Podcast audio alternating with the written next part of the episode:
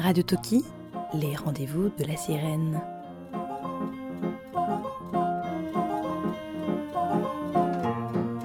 www.ensci.com slash Radio Toki. Bienvenue à vous pour ce quatrième rendez-vous de la sirène sur Radio Toki. Il y a un mois, nous étions à la pêche, nous étions en grande forme pour la grande pêche. Et sans vouloir noyer le poisson, Radio Toki se réjouit encore d'avoir alors pris dans ses filets quelques designers heureux et fort frais. Avec ces gants, vous traverserez les miroirs comme de l'eau. Prouvez-le-moi. Essayez. Je vous accompagne. Regardez l'heure. D'abord les mains. Auriez-vous peur? Non. Mais cette glace est une glace. Et j'y vois un homme malheureux. Il ne s'agit pas de comprendre. Il s'agit de croire.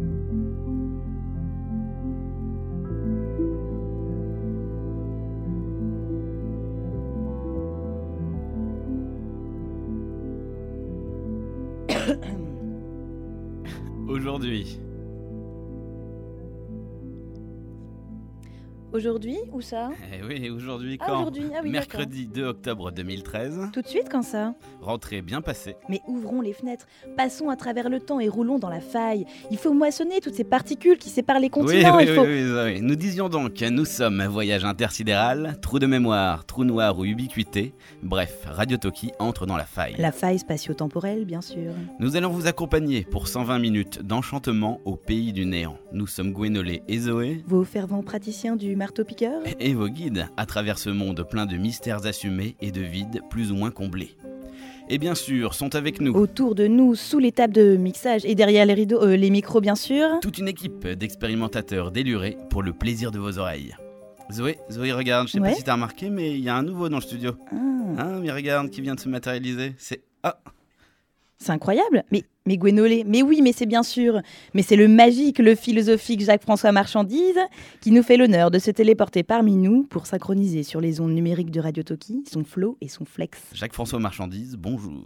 Tout va bien? Vous êtes prêts? Vous êtes-vous bien rematerialisé J'espère que toutes vos particules sont en place car c'est parti. Les rendez-vous de la sirène.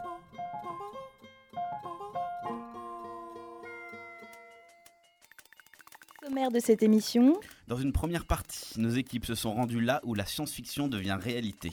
En bref, quand le passé nous parle d'aujourd'hui et quand Blanche-Neige fait de la prospective. Nous traiterons ensuite de l'hypermobilité, la faille du voyageur. que se passe-t-il lorsque, lorsque le voyageur traverse le temps avec les moyens de transport d'aujourd'hui? Nous y parlerons ascenseur, jet lag et décalage horaire. Et ce n'est pas fini, car l'ubiquité se dressera fièrement en troisième partie d'émission. Nous y croiserons l'hypnose, le trottoir et Jean-Claude Bartocchi. J'ai perdu la tête, oui, mais où? C'est le sujet de cette quatrième partie d'émission où nous tenterons d'éclairer la faille qui vient de l'intérieur. Que se passe-t-il dans nos connexions neuronales? Et derrière nos crânes, Et enfin, avant de conclure en beauté avec les célèbres horoscopes et courriers du cœur, nous nous intéresserons au vide, ou rien, et plus particulièrement à ce qui le compose. ce rien. ce trou noir dans l'astrophysique, mais aussi dans le quotidien, respectivement avec notre scientifique embarqué. Et le duo de designers Stéphane Villard et Gaël Gabillet.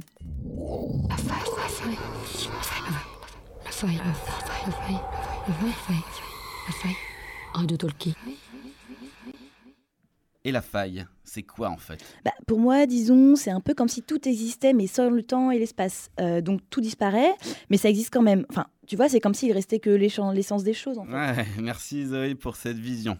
Mais d'après le Larousse des débutants, édition 63, la faille, non féminin, est une cassure des couches géologiques. Par extrapolation, nous pouvons donc en conclure que la faille, celle qui est spatio-temporelle, Zoé, Ouais, ouais. est la cassure des couches géologiques de l'espace-temps, non? Euh, pardon, qui, qui êtes-vous Qui, qui- qui êtes-vous, euh, Enfin monsieur bref, je, je crois qu'on peut le dire. Ça y est, nous y sommes. Nous voilà dans la faille. Il est 8 heures. retard de très exactement de 25 minutes. Qu'est-ce que vous dites? Non mais attendez une seconde, Doc.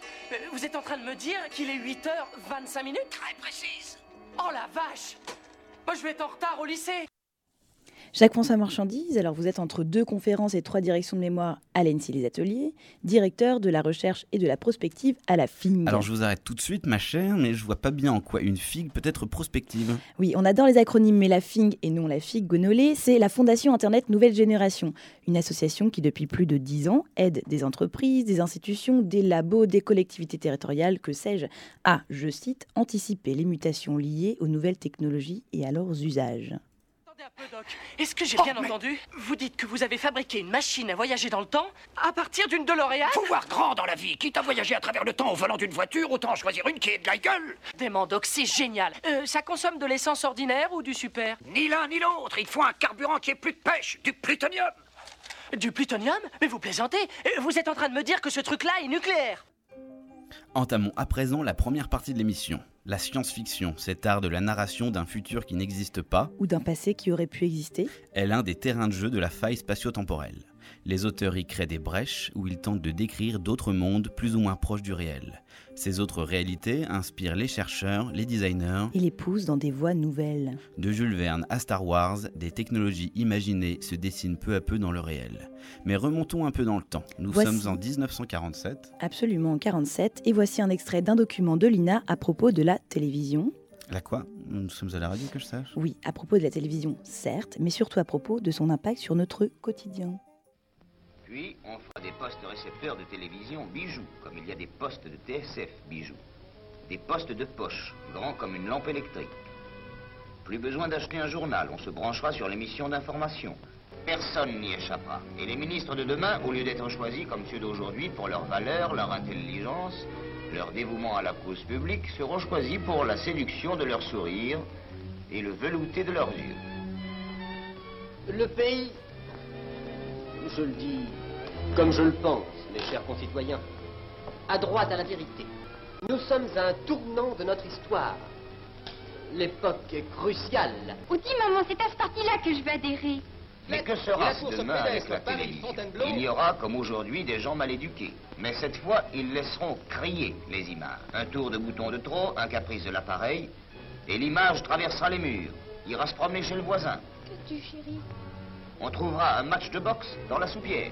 Et quand vous lirez paisiblement au lit, un reportage mal aiguillé fera danser une bohémienne sur votre édredon. Cyprien, je te défends de caresser les images. Vous dira votre femme. Et vous vous assoupirez en songeant aux temps heureux où la télévision sera en relief. Car vous avez soif de progrès.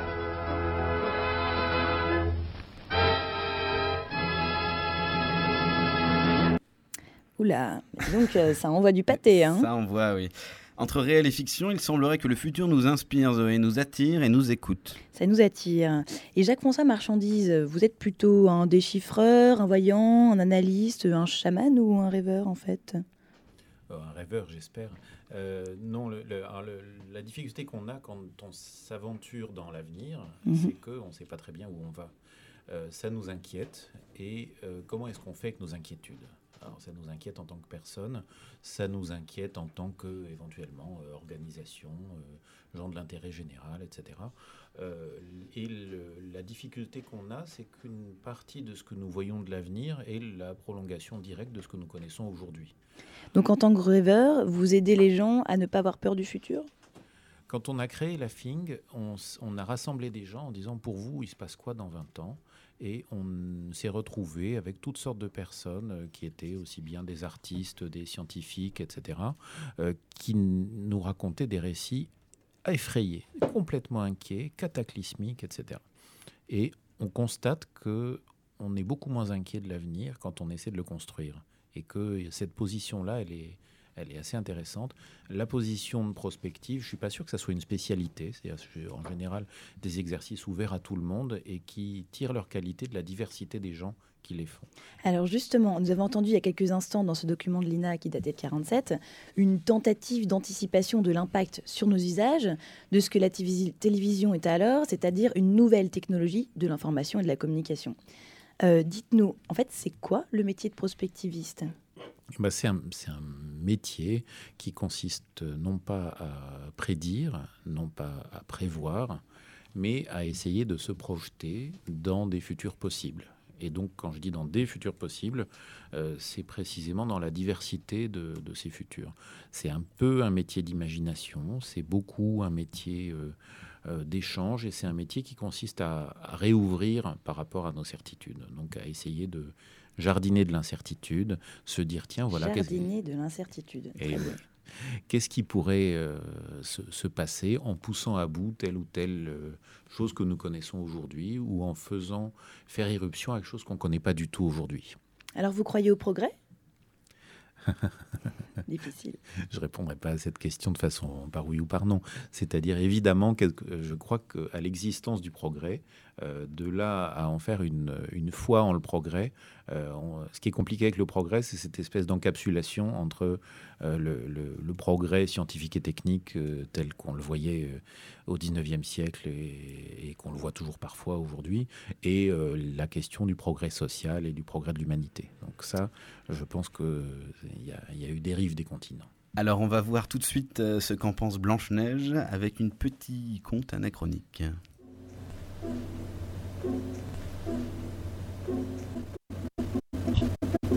Blanche-Neige, Blanche, Blanche, Blanche, par les frères Gris-Gris.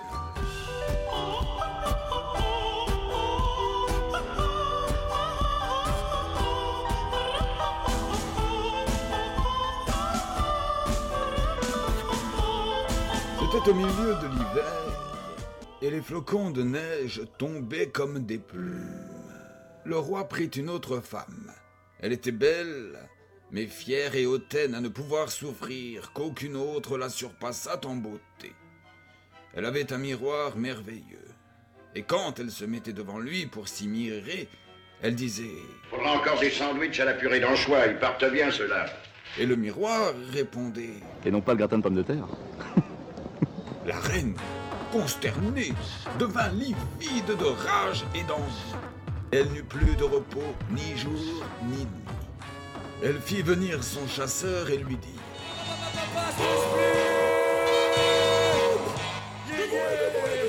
Puis elle se mit à courir sur les pierres pointues et sur les épines.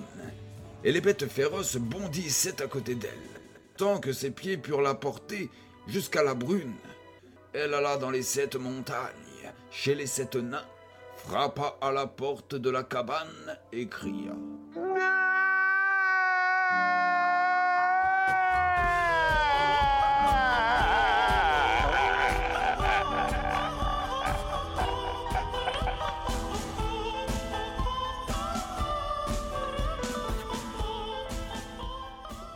Et avec son art de sorcière, elle fabriqua un pain empoisonné.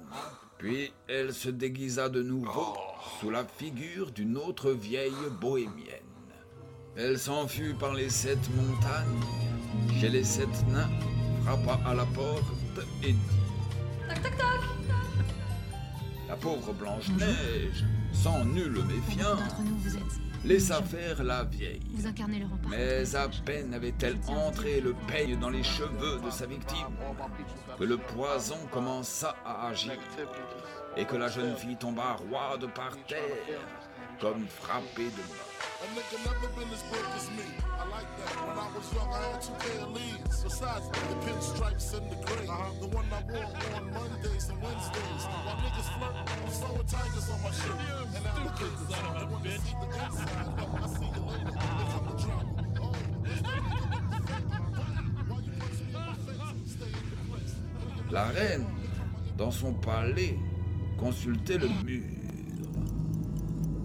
Quelle est la plus belle de tout le pays?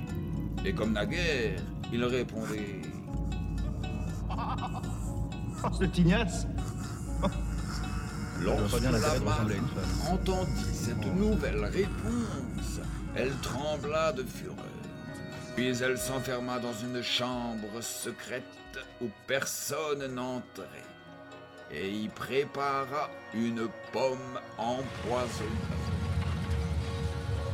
Blanche-Neige avait envie de la belle pomme, et lorsque la paysanne se mit à en manger la moitié, elle tendit la main et prit moitié où se trouvait le poison.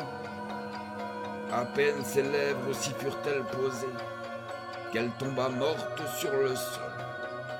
La reine la considéra avec des yeux terribles, rit aux éclats et dit Blanche comme neige, rouge comme sang, noire comme l'ébène. Cette fois-ci, les nains ne te réveilleront point.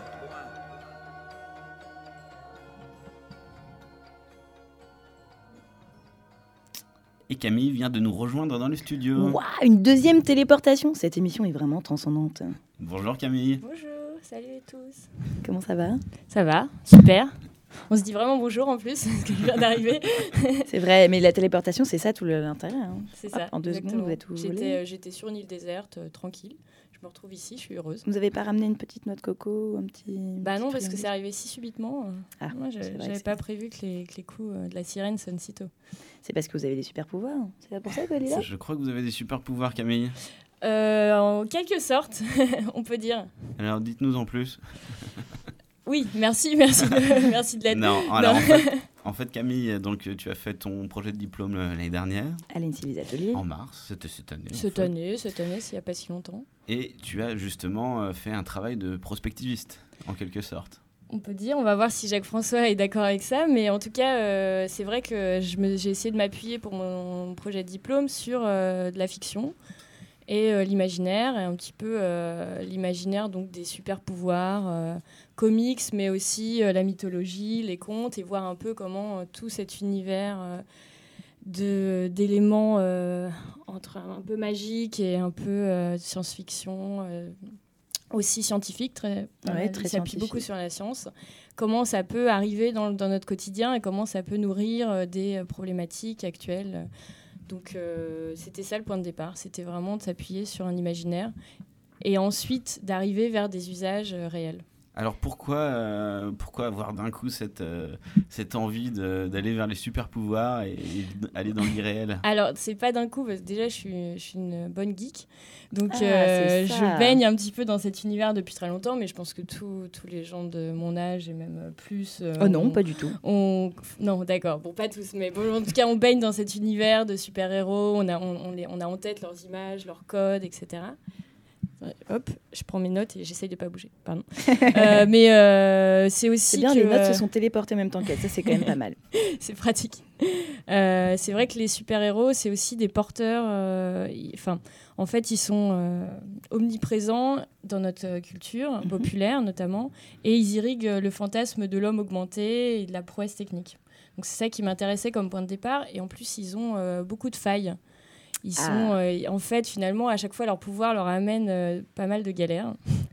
Et, euh, et ça, c'était assez intéressant aussi à voir comment la double identité pouvait questionner, comment le fait de vivre dans des très grandes... Ils vivent tous dans des très grandes mégalopoles, Tokyo, New York ou Gotham City, qui est une ville inventée, mais qu'on peut largement comparer à des villes qu'on connaît. Mm. Et, euh, et euh, chaque fois, ça leur pose des problèmes, donc soit de handicap physique, parce que euh, finalement leur pouvoir ne leur permet pas de vivre au avec, avec des gens normaux, ou alors des handicaps euh, sociaux. euh. C'est très important. Ça veut dire que c'est pas parce qu'on a des super pouvoirs euh, que tout se passe bien et, Non, et être un homme augmenté, c'est pas la panacée. Quoi.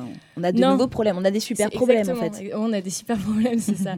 Quand on a Cyclope des X-Men qui, qui a une qui a une vue en fait avec des rayons X qui transpercent tout, Ah, lui il a pas mal de problèmes. Je crois d'ailleurs, je- on va voir si des gens plus spécialisés vont me contredire, mais je crois même qu'il tue ses parents. Le, le quand ça standard est en arrive, train de dire qu'il y a quatre appels. euh, non, mais je crois qu'en tout cas, ça se passe super mal quand ça- son pouvoir arrive. Et il me semble que c'est à l'adolescence, donc il y a aussi une comparaison avec euh, le fait de, de Adolescence, changer ouais. à l'adolescence et de. Alors, et comment ça se passe, Camille, quand on transfère euh, donc toutes, ces, toutes ces références dans, dans un projet? Ça pose pas mal de problèmes. non, en tout cas, j'ai commencé par faire euh, un énorme état des lieux de tous ces pouvoirs que, que je connaissais, que, dont, dont on me parlait autour de moi. Et j'ai fait un grand tableau avec des fiches très organisées. et euh, ensuite, euh, ensuite j'ai essayé de voir comment certains projets, pouvaient, certains pouvoirs pouvaient être porteurs de projets. Donc, je me suis intéressée, par exemple, à l'invisibilité. Mhm. Et justement, au Ça problème. nous arrange, on a la radio. voilà, à nous, on est pas mal invisibles.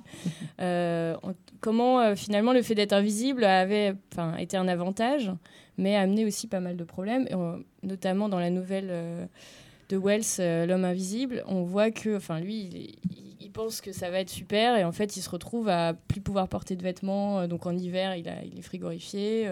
Dès qu'il mange, en fait, on voit ses aliments à travers, et finalement, le, il est invisible, donc personne ne peut lui parler, personne ne le voit, et tout le monde est effrayé. Il devient fou et ça se passe mal. et donc je me suis intéressée à comment être invisible dans une certaine euh, situation et notamment euh, l'idée c'était euh, donc dans les grandes villes par exemple comment être invisible face aux caméras de surveillance. Ouais. Oups, mes, mes notes sont tombées. Je vais faire un Mais vous en avez pas besoin, J'ai pas besoin. Donc, euh, donc j'ai travaillé sur un système de moirage euh, qui permet de quand euh, quand les caméras euh, voilà ça, ça crée euh, ça crée des, des interférences et, et ça évite euh, enfin, en tout cas ça ça évite pas qu'on nous voit mais ça crée une espèce de- d'effet de trouble qui, qui montre qu'on n'a pas envie d'être vu Si je peux revenir à ce que vous disiez un peu plus tôt sur euh, cet homme invisible qui finalement a froid, euh, peut pas manger, peut communiquer avec personne, euh, j'ai l'impression que ce qui se passe avec tous ces, hommes, ou ces super hommes dotés de super pouvoirs, c'est qu'ils sont tout seuls en fait. Donc du coup, ils sont seuls avec leurs super pouvoirs et donc ils ont des super problèmes, ils sont super solitaires. Et est-ce que s'ils étaient plusieurs, ça se passerait bien en fait?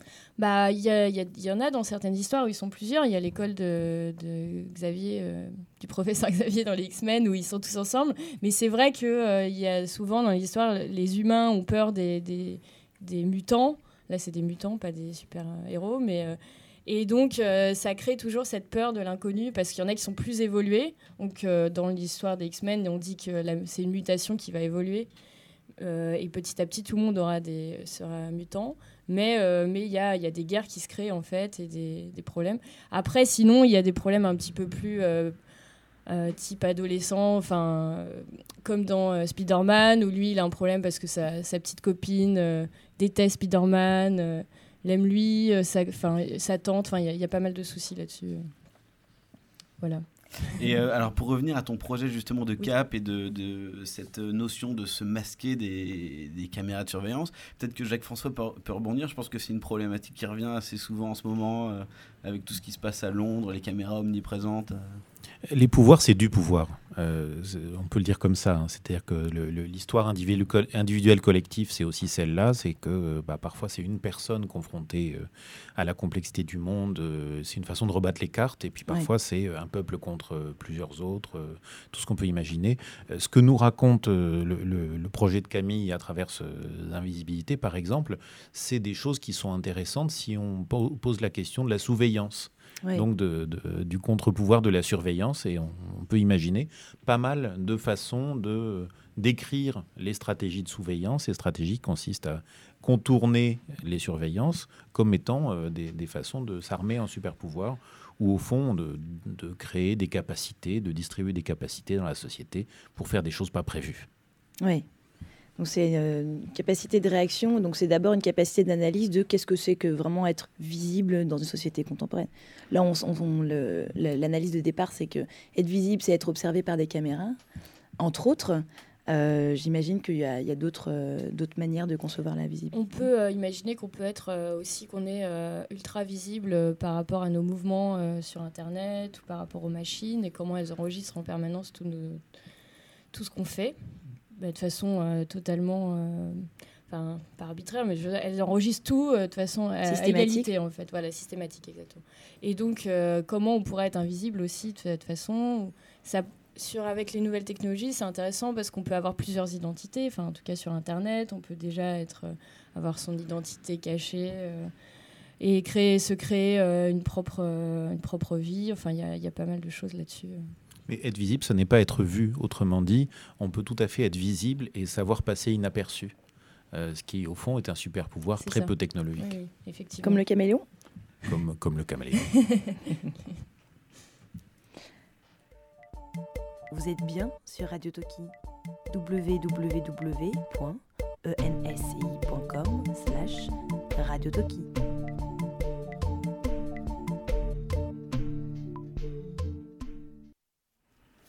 Alors Camille, euh, donc tu nous as parlé du projet d'invisibilité. Il y avait d'autres euh, d'autres objets, il me semble. Oui, euh, j'avais travaillé aussi sur un système de téléportation. En fait, là, j'étais partie de la définition stricte de, la téléportation. Donc, on a des éléments à un endroit, on les détruit et on les déplace. Enfin, non, on les détruit et ils se reconstruisent à un autre endroit, donc sans déplacement entre le début, le, point de départ et le point d'arrivée. Ils sont reconstruits à l'arrivée un autre endroit. Donc euh, ça pose pas mal de problèmes. Donc Ah comment bon le déplacement Ça a l'air assez simple comme ça. comment faire qu'il n'y ait pas de, qu'il y ait rien entre les- le départ et l'arrivée Euh, Est-ce que donc, euh, donc après il y a deux théories scientifiques, si on peut parler de science. Mais, Ah, des théories. Euh, donc il y en a qui disent qu'à l'arrivée c'est strictement la même chose. Parce que euh, c'est donc c'est strictement la même chose, c'est la vraie téléportation. Il y en a qui expliquent que euh, ce sera forcément modifié, c'est-à-dire qu'on prendra les molécules qui seront à l'arrivée, ce sera donc pas la même matière. Comme dans la Et- mouche comme dans eh oui alors voilà Exactement. la mouche pose euh, vraiment ce problème là donc euh, et, euh, et donc effectivement comme ça prend les éléments sur place c'est forcément différent et en plus avec l'humain après ça c'est personnel mais il y a des gens qui se disent que dans chaque cellule il y a une mémoire qui est un petit peu plus complexe que euh, simplement elle est à côté de telle autre euh, cellule peut-être que Marie-Sarah si elle était là pourrait nous en parler plus précisément Notre scientifique embarqué aura sûrement quelque chose à dire là-dessus tout à l'heure. oui. Effectivement. Et donc, euh, dans La Mouche, qui a été adapté par Cronenberg, mais qui est un petit peu plus vieux dans l'imaginaire, je trouvais que c'était vraiment l'image de la, de la, de la téléportation qui devenait transformation. En plus, on- j'ai l'impression qu'on peut plus penser téléportation sans avoir cette idée que peut-être il y aura de l'aléatoire et peut-être une mouche qui peut être encore beaucoup plus petite qui va euh, peut-être faire que ça va être différent à l'arrivée. Et donc je m'étais euh, imaginé comment on pouvait euh, transformer ça avec euh, Imaginez qu'on qu'on mette des objets à l'arrivée d'une téléporte- d'un téléporteur et voir comment, avec les systèmes de, de destruction qu'on peut voir dans les, dans les filières de recyclage, etc., après de, de prototypage rapide, on pouvait avoir à la fin un objet qui était différent avec la mouche. Enfin, grâce à cette mouche, euh, l'idée que, que, voilà, ça, ça a été modifié. Donc ça, c'était euh, Donc en gros, euh, comment même. rien ne se crée, tout se, euh, rien ne se perd, tout se transforme. Voilà, c'était ça, effectivement. Ça. Je pense que ça date d'avant la mouche. Très vieil adage, ouais. Mais tout à fait juste. Euh, et alors, donc, on a l'invisibilité, la téléportation. Est-ce qu'il y a un dernier super pouvoir a Ah, Jacques-François a un Non, super quand pouvoir même, la, la téléportation, le problème, c'est le vivant. Euh, Tout Voilà. le reste, on sait le téléporter. Euh, Ouais. c'est le- L'ennui qu'on a, c'est quand, euh, c'est quand on suppose que le vivant peut être modélisé et, re- et refabriqué. Tout le reste, enfin, je veux dire, le- si je prends des, des choses, des très hautes technologies comme le fax, le fax, c'est de la téléportation euh, de, de plein de choses. Ouais, Euh, on ne sait pas se faxer. Moi, j'aurais souvent adoré ça. C'est pas vrai que j'y ai souvent songé, ouais. le vivant, c'est quand même un peu contrariant. C'est vrai qu'on ne fait pas ce qu'on veut avec le vivant. Non, non, non. On imagine que ça, ça, peut, euh, ça peut créer pas mal de problèmes. À l'arrivée, euh, on ne sait pas si on va retrouver la personne euh, qu'on aime, euh, qui- qu'on En a- qui s'est téléportée à plusieurs kilomètres, ou alors un espèce d'hybride euh, bizarre, euh, robotique. Alors, et pour conclure, Camille, qu'est-ce que qu'est-ce qui se passe maintenant? Donc, que- quels sont tes projets? Est-ce que tu vas écrire des livres? Est-ce que tu vas Euh, là, pour l'instant, euh, je vais aller me téléporter au Canada. Ah, pas mal. Euh, pour aller, euh, pour aller peut-être parler un petit peu de mes super pouvoirs. Enfin, on verra si, si les gens ont envie de De l'autre côté euh, de l'océan. Voilà. euh, et, puis, euh, et puis, on verra pour la suite des super pouvoirs. euh. Eh bien, merci beaucoup. Merci N'hésitez vous. pas à C'est revenir un vous plaisir. téléporter euh, quand vous voulez. Oui, Ah, oui. peut-être par, à distance, grâce euh, aux nouvelles technologies d'ubiquité. Merci. I listen to Radio Talkie. Radio Talkie. Radio Talkie. Radio Talkie. Radio Talkie. I listen to Radio Talkie.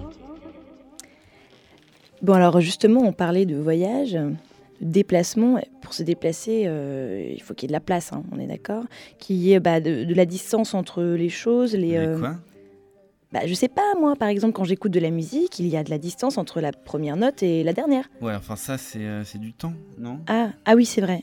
Ah, mais euh, il faut qu'il y ait de la place quand même, parce que sinon on n'entend rien, le son il étouffe. Oui, enfin bon, si tu écoutes de la musique en marchant, tu sais bien que tu peux voyager dans le temps aussi. Ah hein oui, c'est vrai, ouais. Bon, parlons à présent hypermobilité.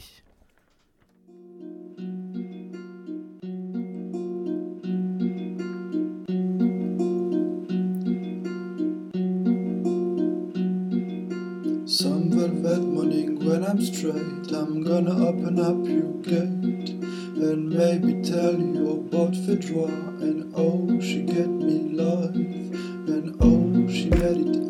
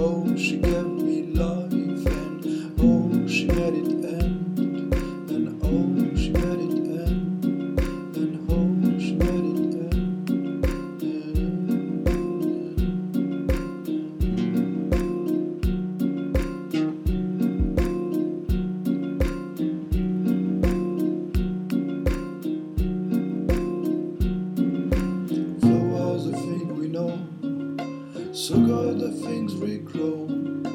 Lean from us very much. Look at us, but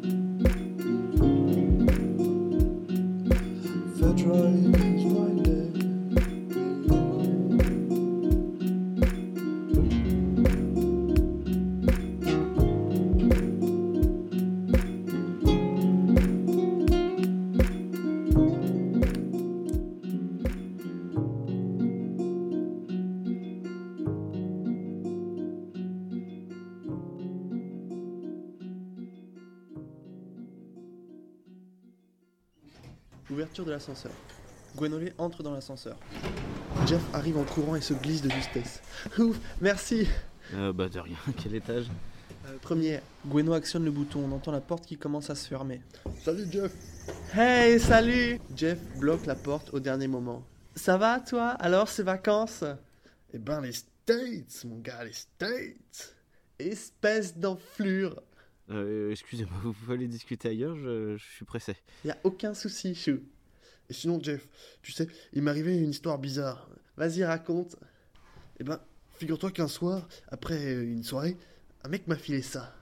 Fais voir Non, vraiment, euh, je suis pressé là, vous pourriez discuter dans, dans les escaliers? Mais déstress, Coco, euh, je sais pas ton prénom, mais voilà ce qu'on va faire. Georges, t'en as pas besoin, euh, ton truc là des States. Euh, non, non, je sais vraiment pas quoi en faire. Bon, bah, tu, tu vas le filer à, à truc muche, là. Regarde, tiens, truc muche, voilà, tu prends ça. Et, euh, et puis, euh, tu le gardes, hein, c'est de notre part. Et puis, keep in touch, hein. Ah oui, euh, merci, allez. Allez, salut, bye. hein. non, mais attends. Tiens, on te file un truc, tu le prends. voilà. Jeff glisse l'objet dans la poche de Gweno. Salut. Jeff et son ami s'en vont, la porte se ferme. Qu'est-ce que c'est que ce truc Gwenolé Qu'est-ce que t'as encore ramassé par terre là Tu, je tu l'ai pas montres ramassé par terre, ils me l'ont foutu dans la poche. euh, Montre, montre-moi. Bah tu vois, c'est, je sais Ah, pas, mais ça fait une espèce de qu'est-ce que lumière c'est que ça bizarre. Ah, je me sens un peu jetlaguée là. je- Ouais, je sais pas ce que ça fout. Bon, on va voir si, si Baudrillard euh, est d'accord avec nous. Courbature délicieuse du jet lag, du corps perdu dans un autre hémisphère temporel. Léger vertige de science-fiction, torpeur incoercible, faiblesse des membres. À cause du manque de sommeil paradoxal, toute la réalité est empreinte d'une torpeur paradoxale. Pour avoir volé à l'envers du temps, ou avoir été plus vite que lui, le corps est frappé de léthargie. Pour avoir transgressé son espace et son territoire, il est frappé d'amnésie et d'absence de rêve. C'est pourtant un état poétique, une sorte d'état second, dont l'effet est celui d'une drogue. Mesdames et messieurs, bonjour. euh, ici le commandant. Ladies and gentlemen, this is Captain. Avec ces gants, vous traverserez les miroirs comme de l'eau. Prouvez-le-moi. Essayez. Je vous accompagne. J'ai l'honneur de vous présenter euh, nouvelle euh, 380. I present to you uh, 38 D'abord les mains. Auriez-vous peur Non. Mais cette glace est une glace. Il ne s'agit pas de comprendre. Il s'agit de croire. Nouvel avion révolutionnaire, New Revolution.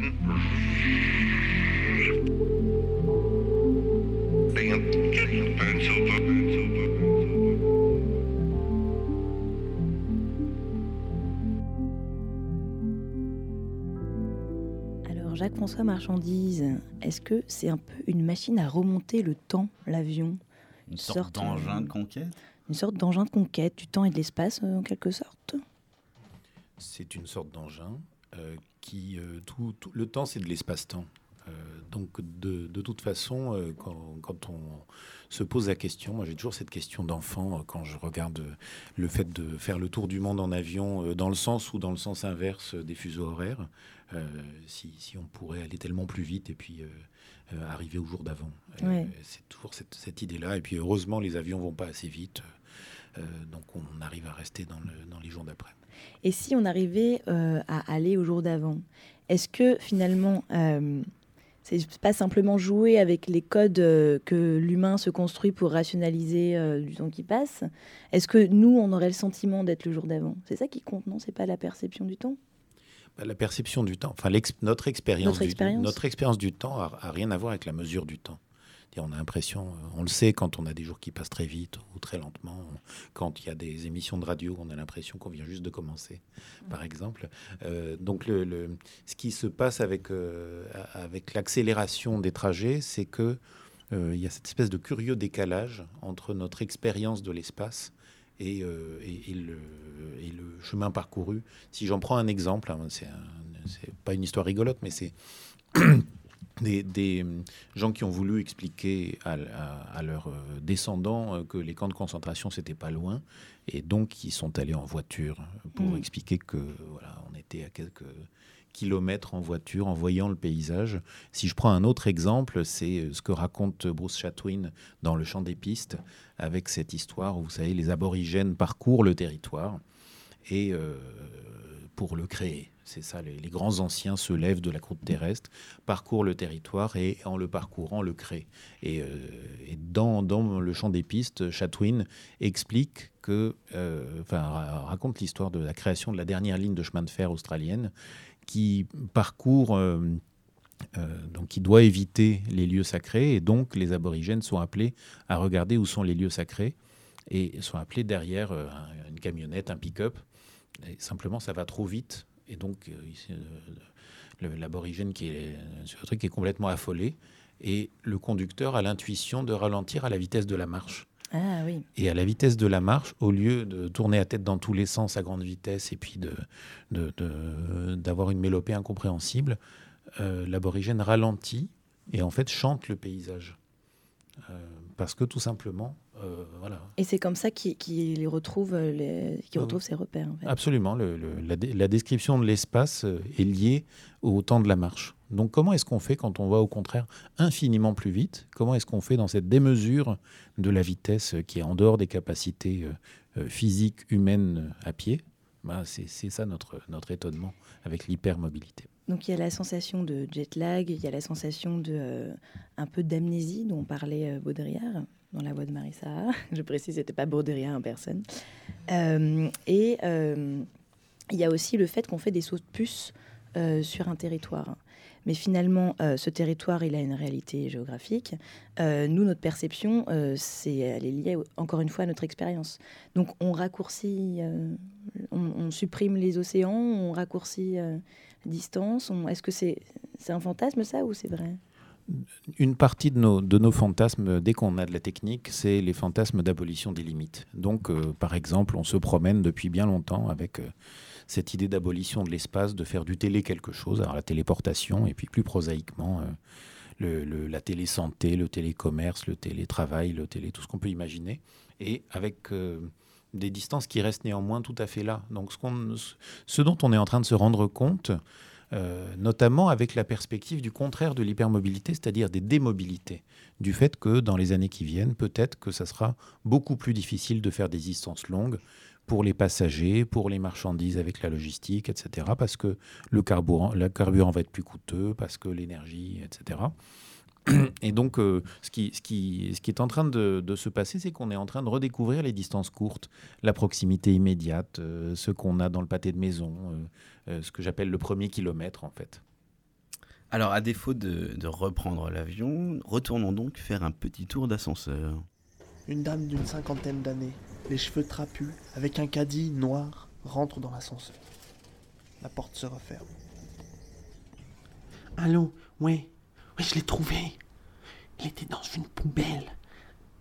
Non, écoute-moi, je, croyais la- l'avoir envoyé aux US. Mais j'en sais rien. Non, non, je sais pas quoi faire. Arrête. Il faut qu'on trouve une solution rapidement. Ça devient beaucoup trop dangereux. On peut plus jouer ce jeu-là. Ah, Tu préviens surtout pas les autres. On se voit au plus vite. Ciao. Elle raccroche. L'ascenseur s'arrête. La porte s'ouvre. La dame sort. La porte se referme. Décidément, je trouve qu'il se passe des choses très étranges là-dedans. Gwenolé, je crois que des gens sont ici victimes d'un mystère infaillible. Enfin, c'est pas du tout notre sujet en plus. À nous, ce qui nous intéresse, c'est la faille. hein. Oui, c'est vrai, il n'y a que la faille qui maille. Ah, c'est vrai ça. tu fais très bien, en effet. Merci, mais trêve de badinage. Tout de suite, un extrait des carnets sonores de notre acolyte. Et oui, nous sommes dans le Sud-Tyrol. Le Sud-Tyrol, bah, c'est au nord de l'Italie. Il fait nuit, la pluie tombe. Et sous une bâche légère siègent quelques irréductibles insomniaques. Brave me.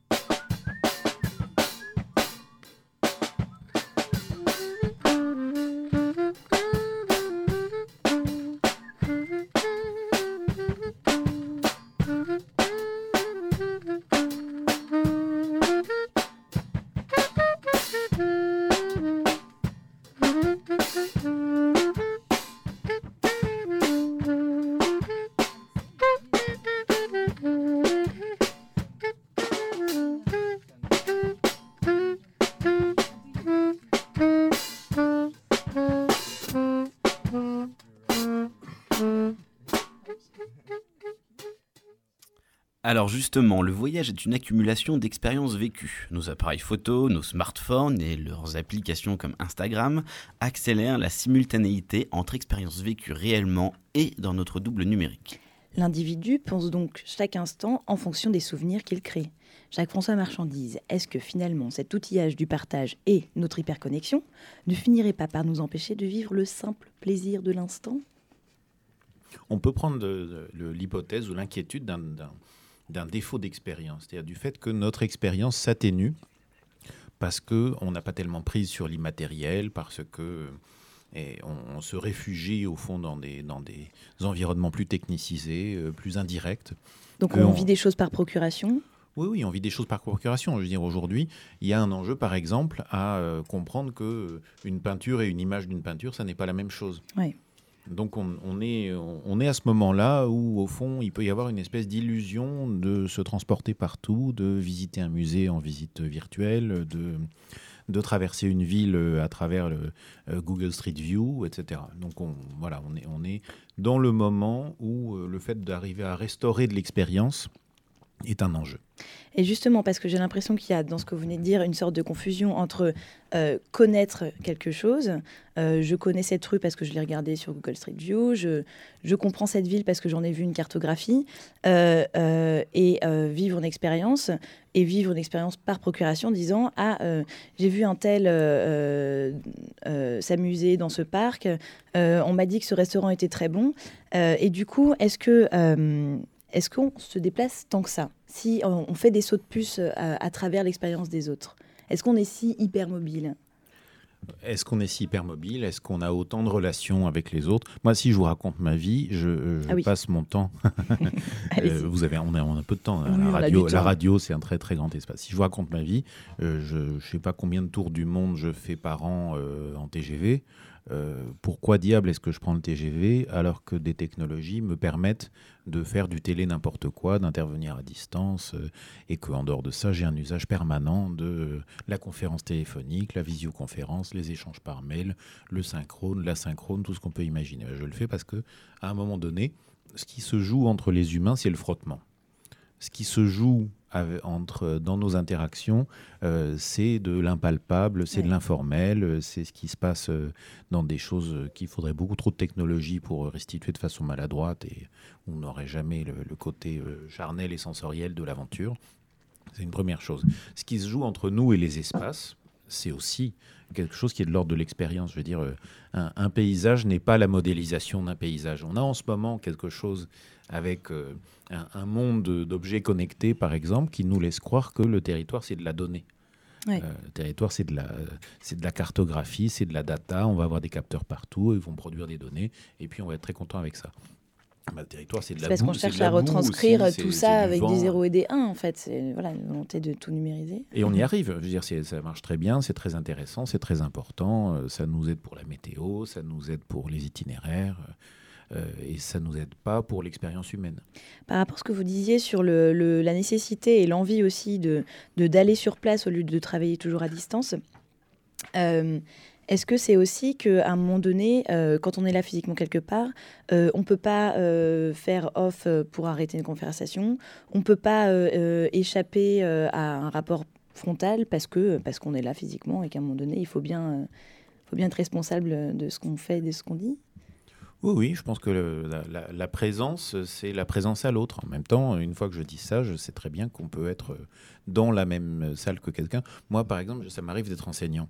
Euh, Dans ces cas-là, une partie des gens qui sont dans ma salle de cours euh, ne sont pas là, en fait. Euh, ils sont tout à fait ailleurs. Alors que ça m'arrive, en revanche, d'avoir des interactions distantes, y compris en tant qu'enseignant, euh, qui sont euh, euh, voilà, des, des relations euh, très très proches dans, des usages de Skype, dans des échanges par mail, dans des choses comme ça. Donc on ne peut pas complètement résumer l'un à l'autre, mais Mm. si on essaie d'avoir une expérience complète, elle se fait quand même plus facilement dans l'interaction directe et en s'embêtant à aller prendre le métro, à aller prendre le train, à faire euh, les, les- les 20 mètres euh, qui font de la communication d'un bureau à l'autre. hein, dans la vie des entreprises aujourd'hui, euh, l'histoire dramatique, c'est le fait qu'on qu'on échange dans la même pièce ou avec le bureau d'à côté euh, par les moyens numériques. Oui, on crée de la distance là où on n'a pas, à vrai dire. En parlant de distance, Gonolé, ça te dirait de partir un peu en Serbie? Euh, comme ça, là, d'un coup Ouais, tous les deux, allez bien. Je Oh. te- je t'emmène. T'es sûr? Oh, je, sais, je sais pas. Bah, allez, ce serait chouette quand même. Bon. Bon, on Bah, je te les- propose d'aller à Goucha. Je sais pas si tu connais Goucha, c'est une sorte de petite ville euh, un peu perdue au milieu de la Serbie. Et puis, euh, en fait, il se passe un truc un peu extraordinaire là-bas en août. C'est le plus grand rendez-vous de fanfare des Balkans. D'accord, bah écoute,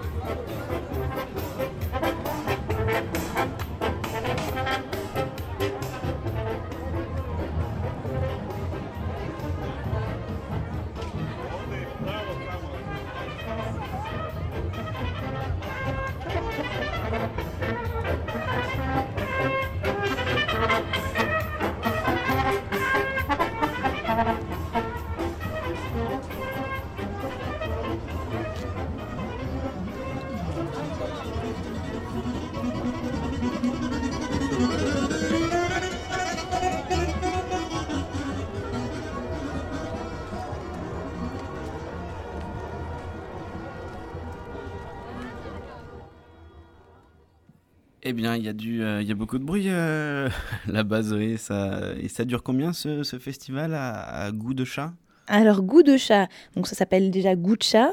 Et euh, ça dure combien de temps? Ah bah, En fait, c'est un peu impossible à dire. Tu sais, j'étais un peu trop dans la faille. C'était typiquement une durée élastique, euh, un peu subjective. une durée lyrique, Ouais, euh, en je- quelque sorte. Je vois très bien ce que tu veux dire. Bon, moi, je retournerai bien faire un petit tour une dernière fois dans l'ascenseur. Louis entre dans l'ascenseur. L'ascenseur démarre.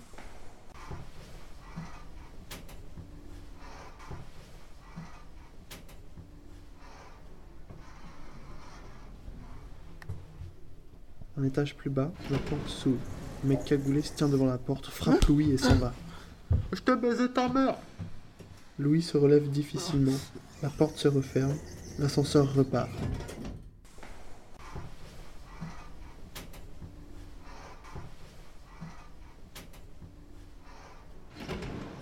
La porte de l'ascenseur s'ouvre. Jeff entre. Là là, mon coco, mais qu'est-ce qui t'arrive? L'ascenseur repart. T'as pas vu un, un mec cagoulé à l'étage du dessus le, le mec qui rentre dans l'ascenseur comme ça, il, il me fout une patate gratuitement comme ça, sans raison, putain. Absolument pas. Mais dis donc, il faut que tu signales ça au gardien. Hein. L'ascenseur s'arrête à nouveau. Louis sort en boitant. Allez Coco, take care. La porte se referme. Jeff se regarde dans le miroir de l'ascenseur. Oh, comment je t'ai marre ta race, toi, tiens Ah, C'est à moi que tu parles, c'est à moi que tu parles comme ça, la petite bâtard Radio Toki, les rendez-vous de la sirène.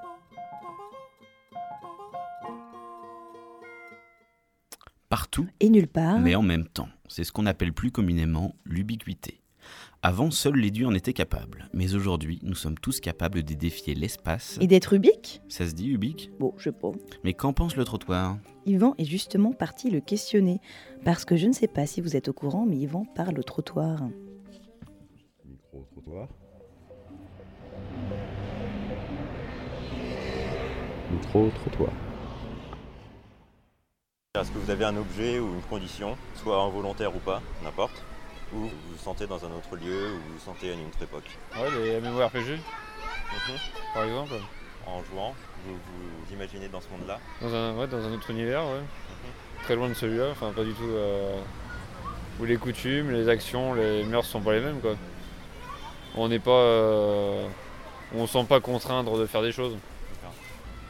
Ouais, c'est ni dans le temps ni dans l'espace. hein. Ouais. Pour vous répondre simplement, oui, il y a, il y a, oui, des objets qui me rappellent euh, d'autres pays. Oui, forcément, on part tout de suite ailleurs. Oui, oui. Bah oui, hein, la télévision déjà. La télévision te fait voyager. Les livres que l'on peut lire, s'évader, c'est très intéressant. Hein. Sinon, c'est pas peine de partir. Hein. Des livres de voyage, des récits de voyage, euh, ce genre de choses, où il y a des belles descriptions de paysages, de, surtout en fait de ressentis et de sentiments. Quand un livre euh, te parle beaucoup plus exotiquement, euh, par exemple un livre de science-fiction, est-ce que tu arrives à, à te projeter dans des univers euh, qui ne correspondent pas au, au monde réel? Hum, ça dépend du style de l'écriture, ça dépend si c'est bien écrit, ça dépend du moment où je lis, ça dépend de l'endroit. Mais la plupart du temps, oui. Ah non, moi non. Non, tu n'y arrives pas Non, non, j'y arrive pas. J'y arrive pas, puis ça me, me tente pas, quoi.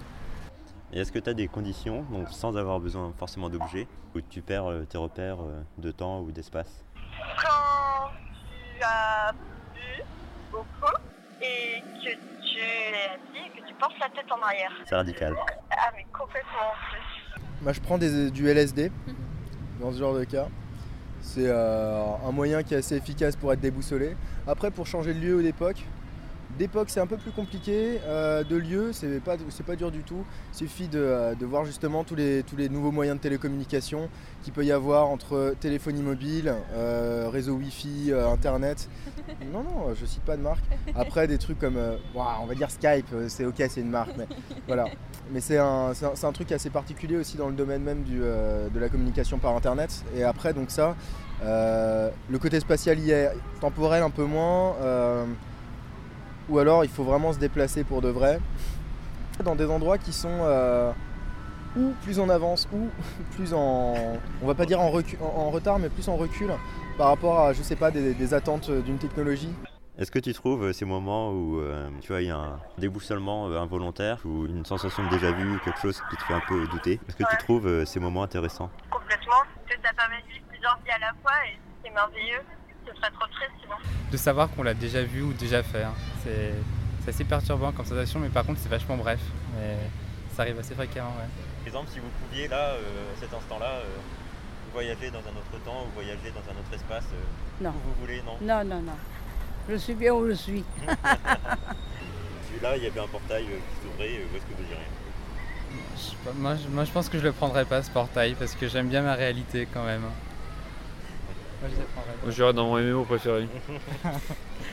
Je pense que j'irai 2000 ans plus tard. Non, plus, oh non, 10 000 ans plus tard pour voir ce que ça donne. Et je resterai en France histoire d'avoir un aperçu quand même du, du- du avant-après. Je regarderai ce qui est devenu cette espèce de tour là. Là maintenant, je serais au désert dans une tente à boire du thé vert euh, à n'importe quelle époque, à partir du moment où il n'y aurait pas d'air pollué et pas de canette de coca. Et donc là, euh, en ce moment, tu peux t'imaginer euh, dans ce désert? Bah ouais, carrément en fait. Parce qu'il y a un magnifique ciel bleu et il fait chaud. Enfin, disons que c'est les deux raisons principales. Et parce qu'il y a du mouvement, et des gens, et puis euh, en face de, de la terrasse à café. Donc ouais, pas mal. C'est un beau désert. Bon bah je crois que tu es rentré dans une faille. à l'aide Je suis perdue dans les couloirs du temps. Je n'ai pas très bien compris. Est-ce Est-ce que- que... Alors, euh, et toi, Gueno, tu fais comment pour te sentir ailleurs? Eh bien, écoute, c'est une très bonne question à laquelle j'avais, j'avais pas, j'avais pas vraiment réfléchi. Ah, t'as jamais réfléchi? Parce que moi, je te sens un petit peu ailleurs là, hein, justement. C'est vrai, mais tu vois, en fait, je pense que j'ai pas besoin de, de faire quelque chose pour me sentir ailleurs. En fait, je pense que c'est ça surtout le. C'est que tu es naturellement quelqu'un qui est dans l'ailleurs, en fait. C'est ça, c'est plutôt euh, le contraire. C'est-à-dire que je suis ailleurs et je viens euh, vers le présent. Ah, pas mal. Ah, ça doit être assez fatigant de courir toujours après le présent, mais ça, ça- c'est pas mal. Je me sens assez proche de ça. En général, moi, j'essaie plutôt d'être ici. Je me sens maintenant, mais en général, j'essaie d'être ici. J'ai tendance à être euh, soit dans les airs, soit sous terre. Je- D'accord. C'est plus spatial comme. euh, D'accord. C'est en fait c'est assez pragmatique. Tu prends l'avion ou le métro? C'est ça, exactement. Moi, je suis quelqu'un de très très pragmatique. Alors, quitte à se sentir ailleurs en faisant du surplace, Nous vous emmenons tout de suite dans la forêt italienne, où trois électrophiles endiablés font vibrer les sapins en chatouillant leur smartphone du bout des orteils.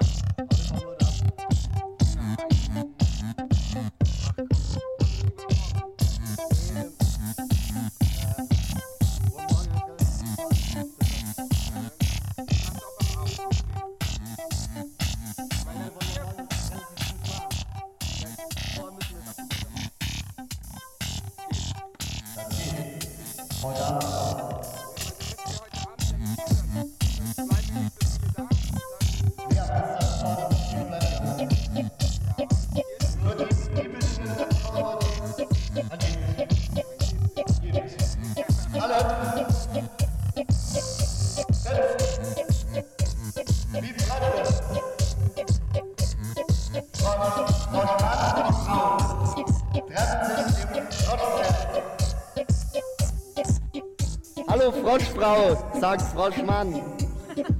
Hallo, Hallo Froschfrau, sagt Froschmann. ich verstehe nicht. Hallo, sagt Froschfrau zu Froschmann. Et nous retrouvons tout de suite Jean-Claude Bartoki. Ouais, Jean-Claude Ah, voilà. Mathilde. Je suis un peu fan. Alors, vous allez nous parler des objets connectés, je Je vais crois. vous parler des objets connectés et plus particulièrement de la maison connectée. Ah. Alors, euh, tout de suite, je fais un petit peu de pub avant de commencer mon article. J'ai lancé un Facebook de Jean-Claude Bartoki, donc vous pouvez me rejoindre euh, sur lequel il y a mes publications euh, numériques en temps réel sur Facebook. Waouh. Euh, vous pourrez, euh, on pourra échanger philosophiquement euh, sur la toile. D'accord, très bien. Alors l'article que j'ai choisi euh, de vous lire aujourd'hui, c'est un article que pour cette fois-ci, je ne l'ai pas transformé. C'est un article de décoffrage que j'ai trouvé dans une revue qui s'appelle Claire Foyer. Euh, c'est un numéro spécial qui s'appelle Partir pour la Lune, écrit en 1959. Ah, c'était hier, Et ce- quoi. voilà, c'était c'était avant-hier, c'était c'était- bon, c'était un petit peu après ma naissance. Ouais. Et euh, ce texte raconte donc euh, une maison connectée, une maison du futur qui serait une maison de l'an 2000. Donc je vais vous lire ce texte et puis après on pourra discuter philosophe. philosopher, Éventuellement, comme- effectivement. Très bien. Flèche, la maîtresse de maison, revient au jardin avec sa brassée de fleurs. C'est la plus grande activité de sa journée, mais il prend un extrême plaisir depuis que ses vaporisations de poudre vous permettent d'obtenir ces floraisons presque du jour au lendemain. Les murs intérieurs de la maison, partiellement vitrifiés, suppléent en temps voulu à la déficience de la lumière extérieure. Mais il est temps de songer au repas. Flèche pénètre dans la cuisine, dont la porte s'ouvre tout naturellement à son approche. Au tableau de bord du rayon épicerie, elle constate que le clignotant du sucre tourne rouge. Il est bon d'en commander. Ce qui reste suffira pour les fraises, récoltées il y a plus de trois mois. Enveloppées dans la feuille de cellophane radioactive, elles sont aussi fraîches qu'au jour de la cueillette. Flèche se dirige maintenant vers son poste inter-téléphone télévisé pour commander la viande. Un client sort de la boutique, aussi le boucher peut-il se consacrer à elle. Pourriez-vous me dire le prix de ce rôti-là, le deuxième de la rangée? Il me semble convenir.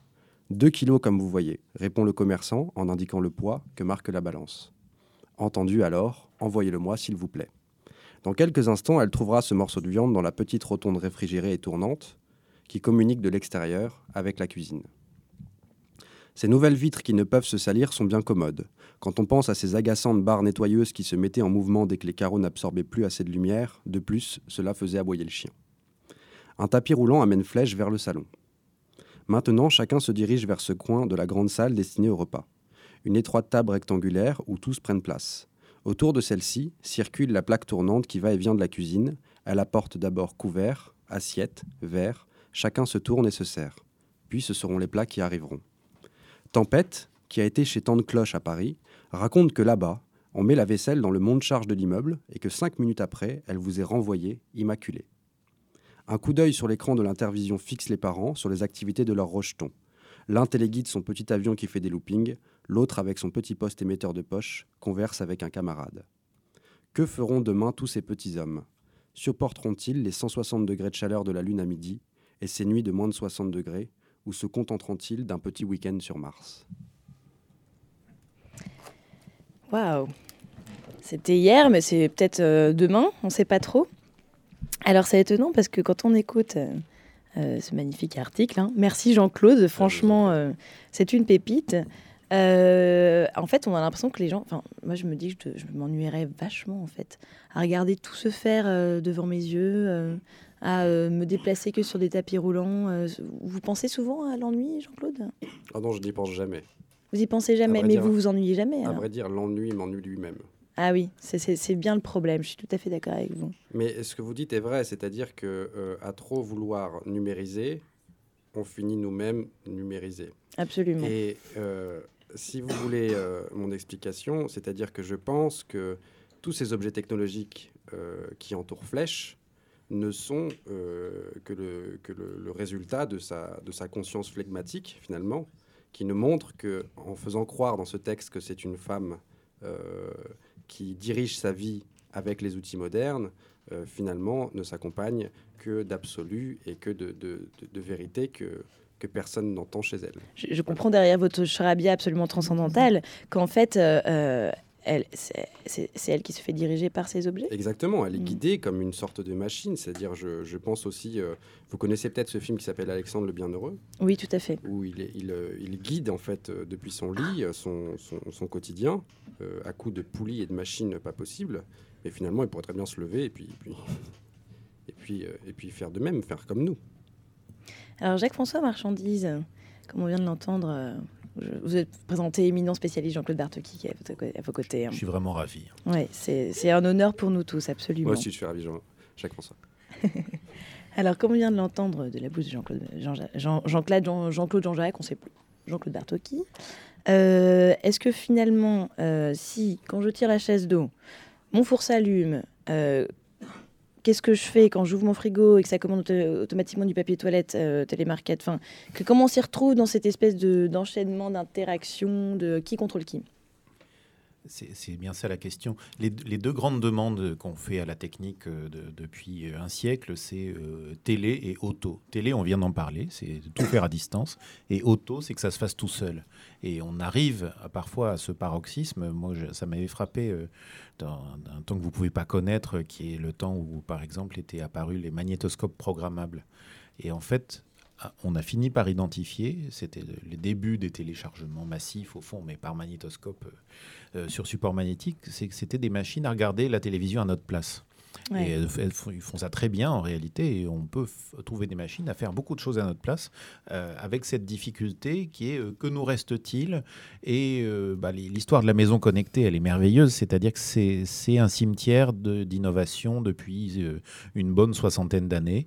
Euh, ça échoue constamment, ça revient constamment. En ce moment, on nous raconte cette aventure euh, à nouveau de la maison connectée comme étant euh, l'issue absolue du maintien à domicile des personnes âgées. Et puis on constate que les personnes âgées, bah, les malheureuses, elles n'ont pas tellement envie que des, capteurs et des machines remplacent les gens qui leur rendent visite, remplacent le, soin et l'attention qu'il peut y avoir, etc. Et donc on, a cet embarras qui est, bien raconté par des gens qui disent arrêtons de penser que les objets ne sont que des spécifications. euh, comprenons que euh, ce que, ce que raconte un, sociologue qui a travaillé sur ces questions-là, c'est il dit chez, chez une personne âgée, l'avoir devient l'être.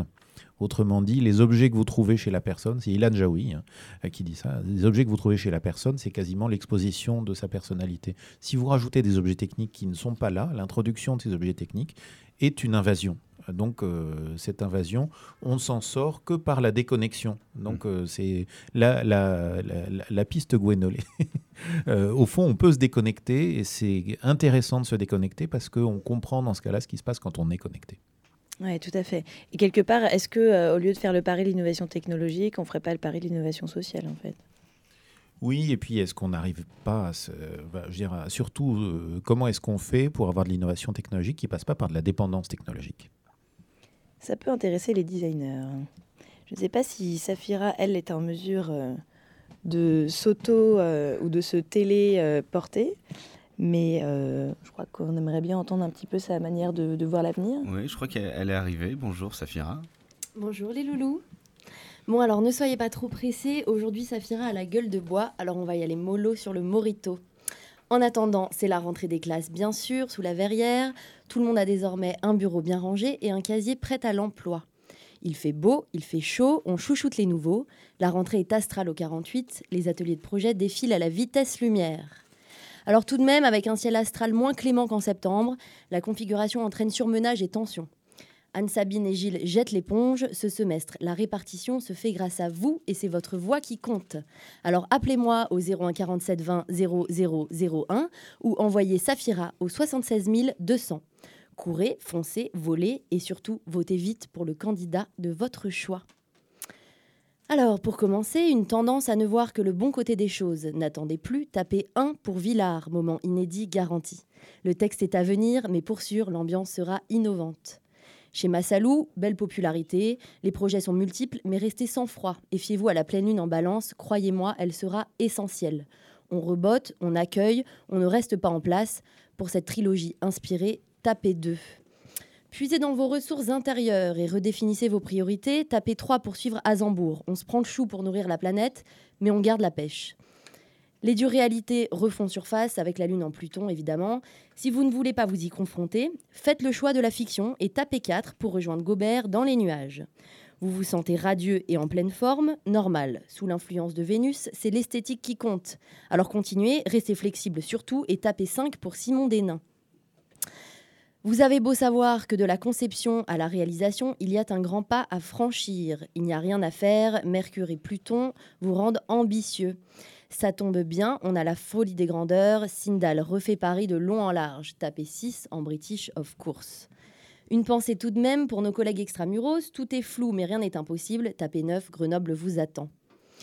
Sinon, les mondanités vous branchent, style cocktail et dîner d'affaires, on sera classe et trendy chez Dinjan, un peu touriste, un peu France Culture, on parlera Joconde et Vénus de Milo, tapez 7 pour être dans le coup. Enfin, pour finir, si c'est la vitesse qui vous intéresse, on roule en Renault chez Valti, tapez 8 pour passer la cinquième. Vous l'aurez donc compris, c'est au clair de lune de nos gourous designers que le semestre prend son envol. Restez alerte, une météorite est pourtant bien vite arrivée. Alors votez bien, votez serein, mais rappelez-vous, il n'en restera qu'un. Merci Safira. Bon, c'est dommage qu'on puisse plus voter, hein, Zoé? Eh oui, on peut plus voter, Gonolé. Je, je crois qu'on est dans une phase un peu particulière. On appelle ça la phase 2. Qu'est-ce que c'est que ça? La phase 2 Voilà, je sais même pas. La phase 2 Non, phase 3 je crois que vous êtes une fois de plus complètement déconnecté. Non, je suis dans la faille. Alors, je crois que Marie s'est définitivement réincarnée en Baudrillard. La revoilà avec quelques douces et littéraires divagations. L'émotion d'exister où que ce soit à la verticale des monts de l'Oural. La nuit est son orbite. La nuit elle-même est un objet perdu dans l'espace. Mouvement des lèvres circulaires et ronde des bruits fossiles. Cette ligne imaginaire du nord au sud, où il suffit d'un pas pour passer de la veille au lendemain sans changer d'heure. Pourquoi l'avoir placée au cœur du Pacifique, où seuls les poissons, les bateaux et les orages ont le droit de la franchir? Y a-t-il des formes spirituelles qui nous traversent de la même façon et pouvons-nous les franchir mentalement? On deviendrait fou à ne jamais oublier que la simultanéité de tous les points du globe n'est qu'un rêve, ou bien même à considérer la nuit comme un objet local sur orbite et qu'on peut croiser dans tous les sens. Le vol intercontinental est une odyssée mentale. Le véritable désert, donc le véritable enchantement, est à 10 000 mètres d'altitude, là où la Terre apparaît dans sa lumière bleue et géologique, comme une essence inhumaine sans autre repère que la sinuosité des fleuves ou les ondulations minérales, et où la fixité du temps est parfaite si vous avez la chance de voler dans le même sens que le soleil.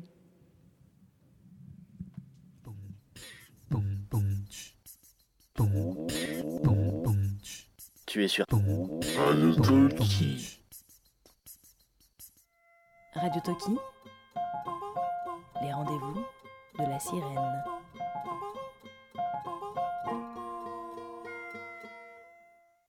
Ils n'ont pas vu, ils n'ont pas vu Suzette, mais Mais ils ont perdu la tête. absolument. Nous entamons à présent la quatrième partie de l'émission. La perte de mémoire, l'amnésie, l'oubli, la sensation de déjà-vu, tous sont des troubles de la mémoire et de la perception.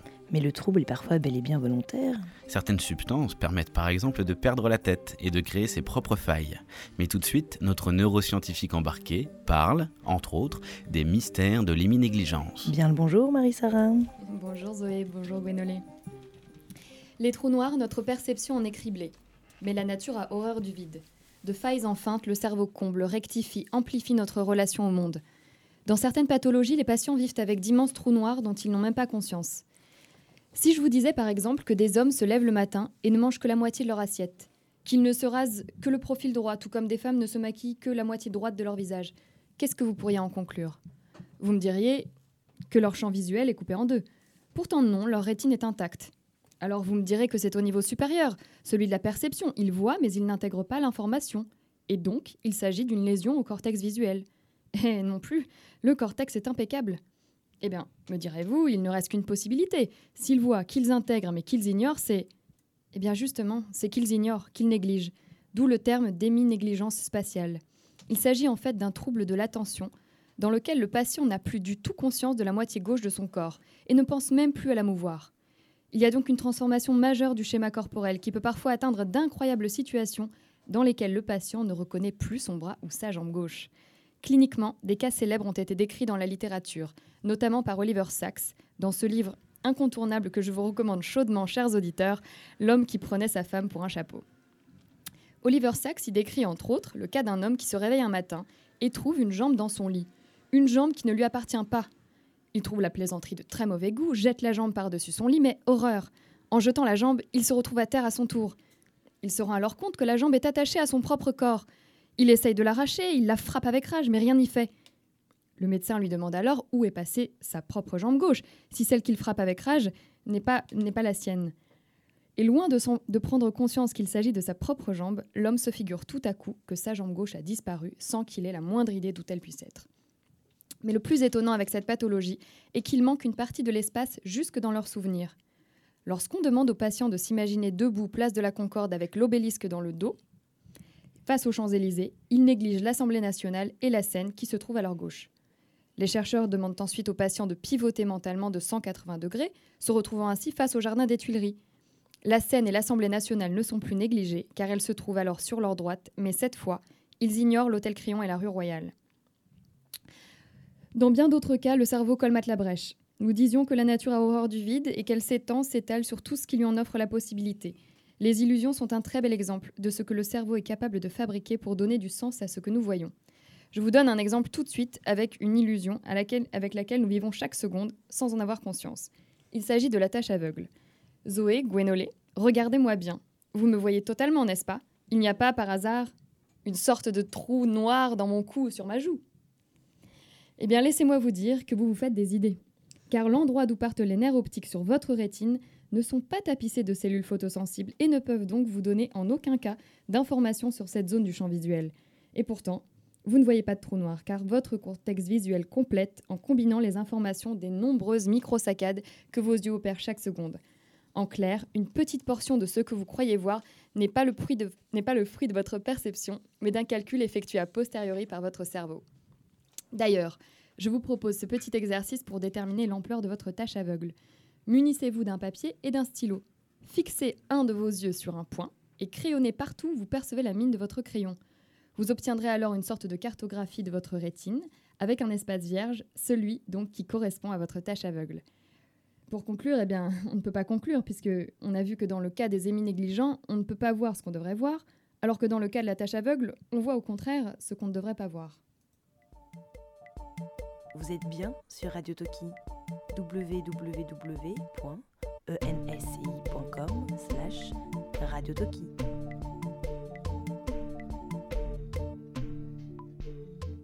Il semblerait qu'instinctivement, l'homme reconstitue une partie du réel pour combler le vide, mais qu'il est aussi sujet à totalement négliger des pans entiers du monde.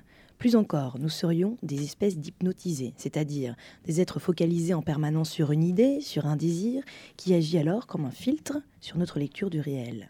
Jacques-François Marchandise, qu'est-ce qui vous intéresse le plus, vous, le réel ou la réalité des hommes?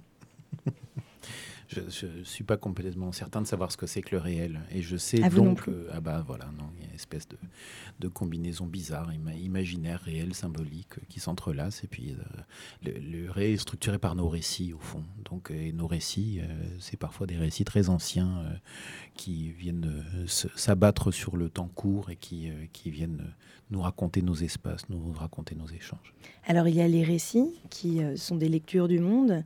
Euh, Est-ce qu'il n'y a pas aussi euh, des objets, des rites, des usages qui construisent, qui construisent l'artificiel qui est le monde des humains Les usages, ça vous intéresse ça l'usage vous non?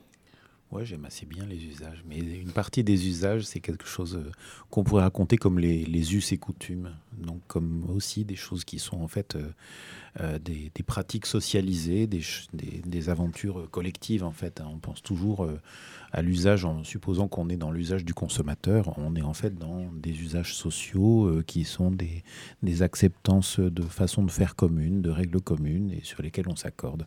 Et donc, à l'intérieur de ces usages-là, si je prends le cas des usages de la, de, comment on fait avec notre mémoire quand on n'est pas dans les pathologies dont on vient de nous parler, bah, il y a l'usage des listes, par exemple. Hein, comment est-ce qu'on comment est-ce qu'on fait euh, nos petits inventaires, nos petites listes pour se souvenir euh, des courses qu'on doit faire ou des choses euh, qu'on n'a pas finies. Donc l'usage, c'est la manière dont on fait les choses, la manière dont on se projette dans les choses, le récit qui accompagne euh, notre utilisation de, de choses très pragmatiques, très quotidiennes. Qu'est-ce que c'est l'usage? Bah, c'est quelque chose comme ça. Et on, comprend des choses des usages quand on se pose la question des difficultés d'usage. C'est des choses qu'on n'arrive pas à faire, des choses qu'on fait pas comme les autres, des choses qui nous mettent en décalage, des empêchements qu'on peut trouver. Parce que l'usage euh, existe d'abord dans une dimension collective. Donc on se met à côté du collectif pour comprendre pourquoi on ne fait pas comme tout le monde?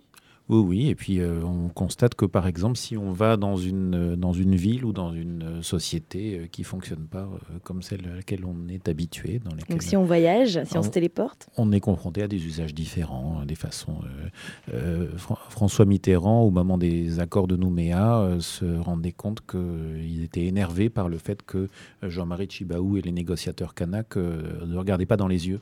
Mm. Et euh, le fait de euh, ne pas de regarder dans les yeux est quelque chose d'assez agressif pour les Kanaks. Et donc, euh, il a fallu comprendre euh, que ces usages-là étaient des choses qui ne se faisaient pas de la même façon de part et d'autre. Il faut donc quelque part des modes d'emploi. Il faut des modes d'emploi et parfois ces modes d'emploi, c'est pas des modes d'emploi écrits, c'est des modes d'emploi euh, implicites transmis entre les générations et avec peut-être une hypothèse de, de génération qui se raccourcit, cette transmission plus courte par moment. euh, les collégiens et les lycéens n'ont pas les mêmes usages, par exemple. Ça, l'implicite, c'est bien quelque chose qui va être dur à à technologiser. Et euh, sinon, je me demandais comme ça, euh, la drogue, c'est mal? Oh, Zoé. Temps dans le étang du soleil là, astrologie. Que je suivais l'exemple de mon grand-père Louverlet, je t'en ai parlé, je t'ai cité Louverlet, mais on a commencé à triper. Mais oui, il a inventé un putain d'algorithme. Mais qu'est-ce qu'il a dit, Pour interpréter les équations de je sais plus qui, euh, l'air, enfin j'en sais rien, euh, Newton. Et après j'ai eu un débat, il me fait ouais mais tu penses qu'Einstein c'était un plus grand, plus grand un physicien que Newton ou pas? Je fais mec mais t'es un noob, c'est Newton évidemment tu vois. On peut en parler à Louverlet, mais je sais pas, mais ça j'ai qui trip, t'a mais je sais pas, ça devait être dans ça devait être des putains de fractions de seconde, tu vois, tu vois, genre chelou, des putains de cernes. Oh là là, le délire quoi. Mais je suis poisson c'est atroce, on se tout me raconter. Ah oui, tu gueules ça dans la rue à un moment. Et moi j'ai commencé à enchaîner mec sur le morceau de D6 La Paix sorti 1999. Tu sais, C'était un putain de poisson rouge et tout. Après j'ai commencé un putain de slam sur les banlieues. Mais on a- on a chanté les à propos de problèmes de poisson la. France euh, sont plus graves que tu crois et c'est dangereux. 1, 2, I'm dangerous. On a commencé à tripler là-dessus sur le morceau là, I'm dangerous.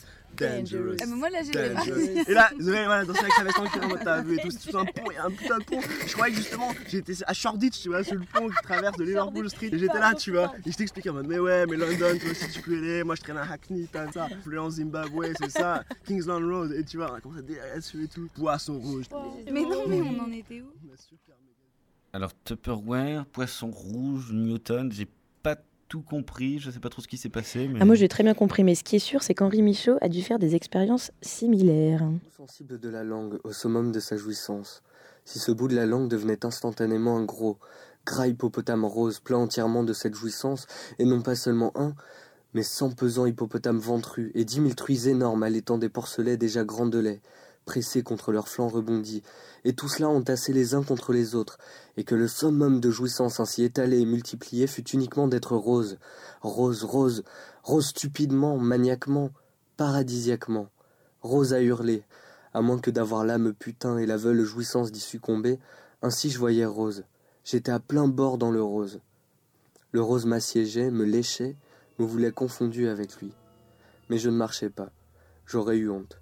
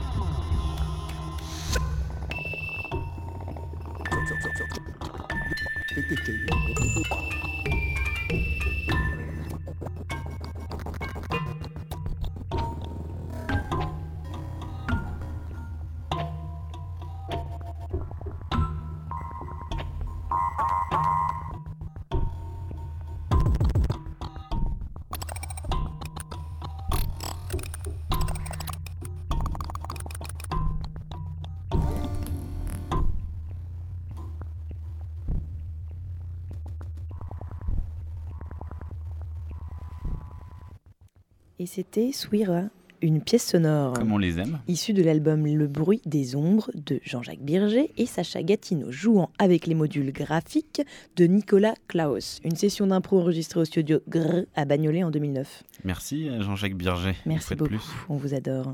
Vraiment, que vous rompiez autour de moi l'atmosphère, que vous faisiez le vide pour me permettre d'avancer, pour donner la place d'un espace impossible, à ce qui en moi n'était encore qu'en puissance, à toute une germination virtuelle, et qui devait naître, aspirée par la place qui s'offrait.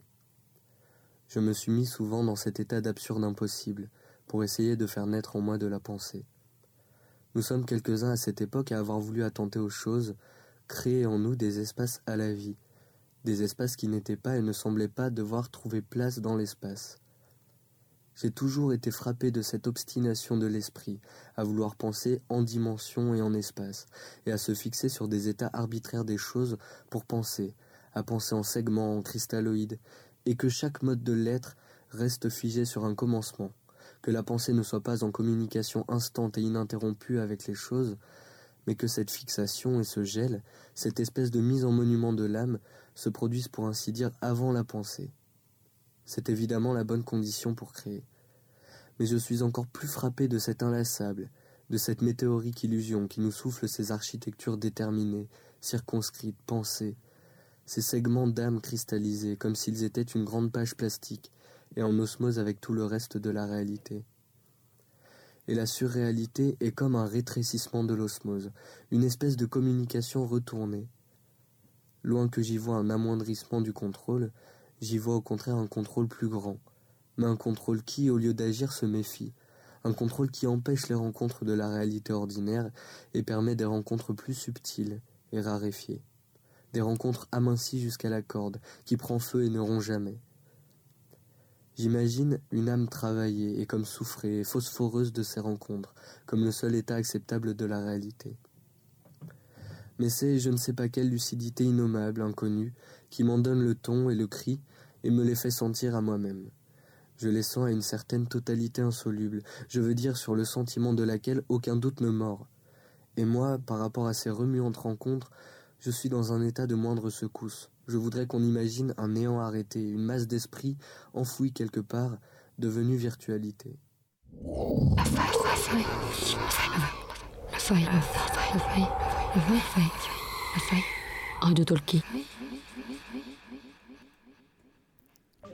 Le trou noir, la faille existe tout autour de nous sans que nous nous en rendions compte. Votre montre, par exemple. Elle génère des microfailles. En fait, l'heure que nous connaissons tous est basée sur l'UTC, une échelle de temps comprise entre le temps atomique international et le temps universel directement lié à la rotation de la Terre. Et donc lentement variable. Afin de conserver le temps universel coordonné Synchronisé avec la rotation de la Terre, une seconde est donc parfois ajoutée ou retranchée, créant ainsi de microfailles temporelles. Ainsi, en juillet 2012, l'ajout d'une seconde d'ajustement a provoqué la panne de plusieurs serveurs web partout dans le monde. Bref, le trou noir à proprement parler. Selon l'encyclopédie Larousse, Gonolé Une région de l'espace dotée d'un champ gravitationnel si intense qu'aucun rayonnement ne peut en sortir. Pouf, le vertige m'envahit. Je chute dans la faille. Je... Enfin, enfin, tout cela n'est pas très éclairant. Peut-être que notre scientifique embarqué va pouvoir nous en dire un peu plus. Tout de suite, Marie-Sara revient pour nous parler des fabricants de trous noirs. Et oui, puisqu'une équipe de chercheurs vient de trouver le moyen de créer un système d'invisibilité temporelle, Camille. Ça tombe bien. C'est-à-dire la possibilité de rendre un événement totalement indétectable pendant une infime fraction de seconde. Il s'agit en fait de fractionner les signaux optiques et de les faire voyager à des vitesses différentes avant de les réassembler. Cette différence de vitesse permet d'intercaler un événement qui passera ainsi complètement inaperçu. Imaginez qu'un train de 40 wagons voyage vers vous. Séparez le train en deux, accélérez la partie avant, ralentissez la partie arrière. Un espace est créé. Si un motard arrive au croisement, s'engouffre dans l'espace puis décampe, et que le train se recolle par la suite, un observateur n'y aura vu que du feu et le passage du moteur n'aura pas été détecté. Dans l'émission consacrée à la couleur, j'espère que vous vous souvenez qu'on a dit que le spectre lumineux est composé de différentes couleurs qui ont chacune des fréquences propres. Et c'est cette propriété que les chercheurs ont exploitée dans leur expérience. Ils ont donc commencé par diffuser un rayon de lumière verte dans un câble de fibre optique. Puis, ce rayon vert traverse une lentille qui le divise en deux fréquences différentes.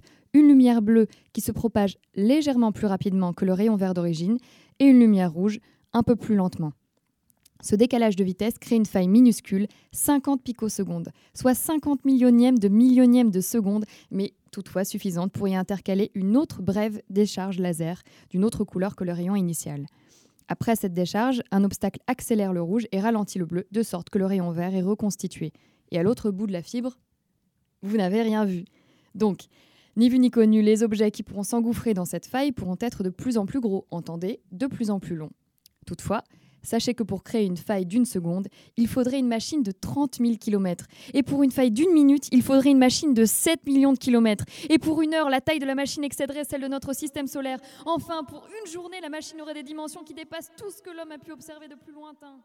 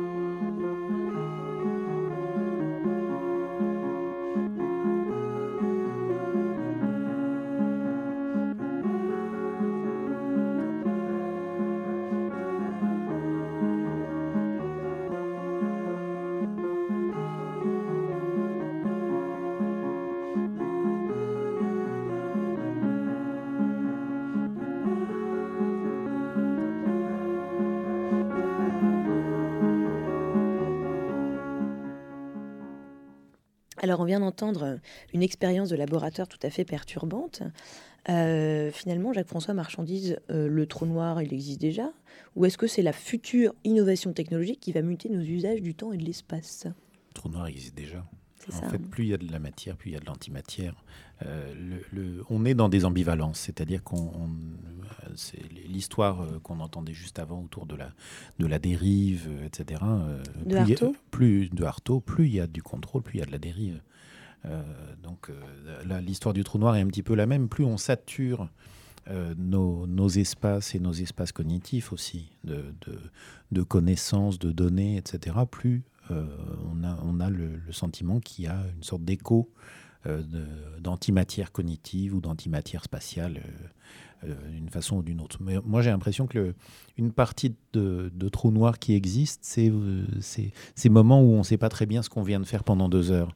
Euh, par exemple, nos expériences technologiques obéissent souvent à ça. Euh, Serge Tisseron raconte volontiers que, euh, au lieu de dire, euh, au lieu que les parents qui s'inquiètent que leurs enfants deviennent des no-life et disparaissent dans, les technologies, et ben, au lieu de leur demander combien de temps ils ont passé et de dire pas plus de deux heures hein, pour le jeu vidéo, etc., euh, il ferait mieux de leur demander de raconter ce qu'ils ont fait le fait d'articuler euh, ce euh, l'âge des écrans et, l'usage du jeu avec la capacité à, dire en fait ce qu'on a fait de ce temps-là, c'est quelque chose qui lui paraît de nature à articuler euh, nos, nos expériences du récit avec nos expériences des écrans. Donc c'est un peu comme si on était dans une espèce d'autre vie le temps qu'on est euh, dans ces jeux vidéo par exemple. Oui, on parle des jeux vidéo comme une expérience, on peut parler de cette expérience ludique. Moi, j'ai l'impression parfois que quand je réinstalle un plugin foireux ou que j'essaie de régler une imprimante ou etc., je suis dans un trou noir. C'est-à-dire, j'ai l'impression que cette chose va prendre 4 minutes et puis euh, on est deux heures plus tard ou 4 heures plus tard et puis c'est la nuit, j'ai faim. Et dans, dans le domaine de- des, des espaces euh, et des objets immersifs, effectivement, on a très traditionnellement le cinéma et la boîte de nuit, qui sont quand même un petit peu des, des trous noirs dans le rythme du quotidien. Oui, oui, euh, c'est les, les- endroits euh, où, où, en principe, on se déconnecte. Alors, avec le trouble, c'est qu'en fait, aujourd'hui, entrer dans un espace, c'est se loguer. Euh, c'est euh, quand vous arrivez quelque part, moi je suis allé dans une conférence il n'y a pas très longtemps et puis euh, je voyais tous les gens qui utilisent Foursquare et qui disaient mais en fait il n'y a pas grand monde sur Foursquare ici, puis un autre qui disait mais si je suis le maire. Et en fait, euh, sachant pas s'il fallait être le maire de cet espace-là en tant qu'espace ou en tant que la conférence machin. Donc il y, avait, avait Maldon dans l'histoire et l'impression voilà, d'être dans le même espace mais au fond en ligne. Euh, avec euh, qu'est-ce que c'est que cet interstice entre le territoire et l'hyperterritoire euh, Est-ce qu'il y a, est-ce qu'il y a des, zones pas couvertes? Comment on fait pour trouver les zones pas couvertes? Est-ce que vous pensez que tout ça va se clarifier ou ça va devenir de plus en plus incompréhensible le mélange entre ces différents mondes qui se croisent et qui se chevauchent? Moi, je trouve que les choses sont claires, en fait. Je trouve que euh, on, peut les compliquer, mais euh, un, humain reste un humain, un lieu reste un lieu, le temps reste le temps. Et l'immersion n'est pas du tout forcément euh, une espèce de volonté de rejet de, de la réalité, puisque justement cette réalité, c'est celle qu'on vit. Ça peut être les deux, franchement. On peut, on peut tout à fait s'immer- s'immerger en expérience collective avec d'autres. hein. Qu'est-ce qu'on fait quand, par exemple, euh, en parlant d'immersion, quand on fait de la plongée, ou qu'est-ce qu'on fait quand on part euh, en montagne, ou quand on part à la voile, etc. C'est une expérience immersive. Euh, et donc, Il y a quelque chose de sacré là-dedans? Parce que l'immersion, quand même, va très bien avec la spiritualité? Ouais, on peut dire qu'il y a, y, y quelque chose qui nous, qui nous projette, euh, euh, bah, pour le coup, dans, dans un espace symbolique, très souvent. Il y y a sacré, je ne sais pas si j'irai jusque-là, mais en tout cas, il y a, il y a une charge euh, symbolique. Et de toute façon, nos relations à l'espace et au temps sont, sont, sont réglées par le symbolique. Et justement, quand, en parlant de, de symbolique, euh, tout de suite, on va écouter Stéphane Villard qui nous parle de ces objets trous noirs. Un projet qui a fait l'objet d'une carte blanche du VIA. VIA, qu'est-ce que ça veut dire C'est la valorisation dans l'innovation, dans l'ameublement, c'est ça C'est ça Alors, valorisation de l'innovation dans l'ameublement, Ah oui. dans l'ameublement innovant par Voilà. l'innovation. Et c'était en 2011. Absolument.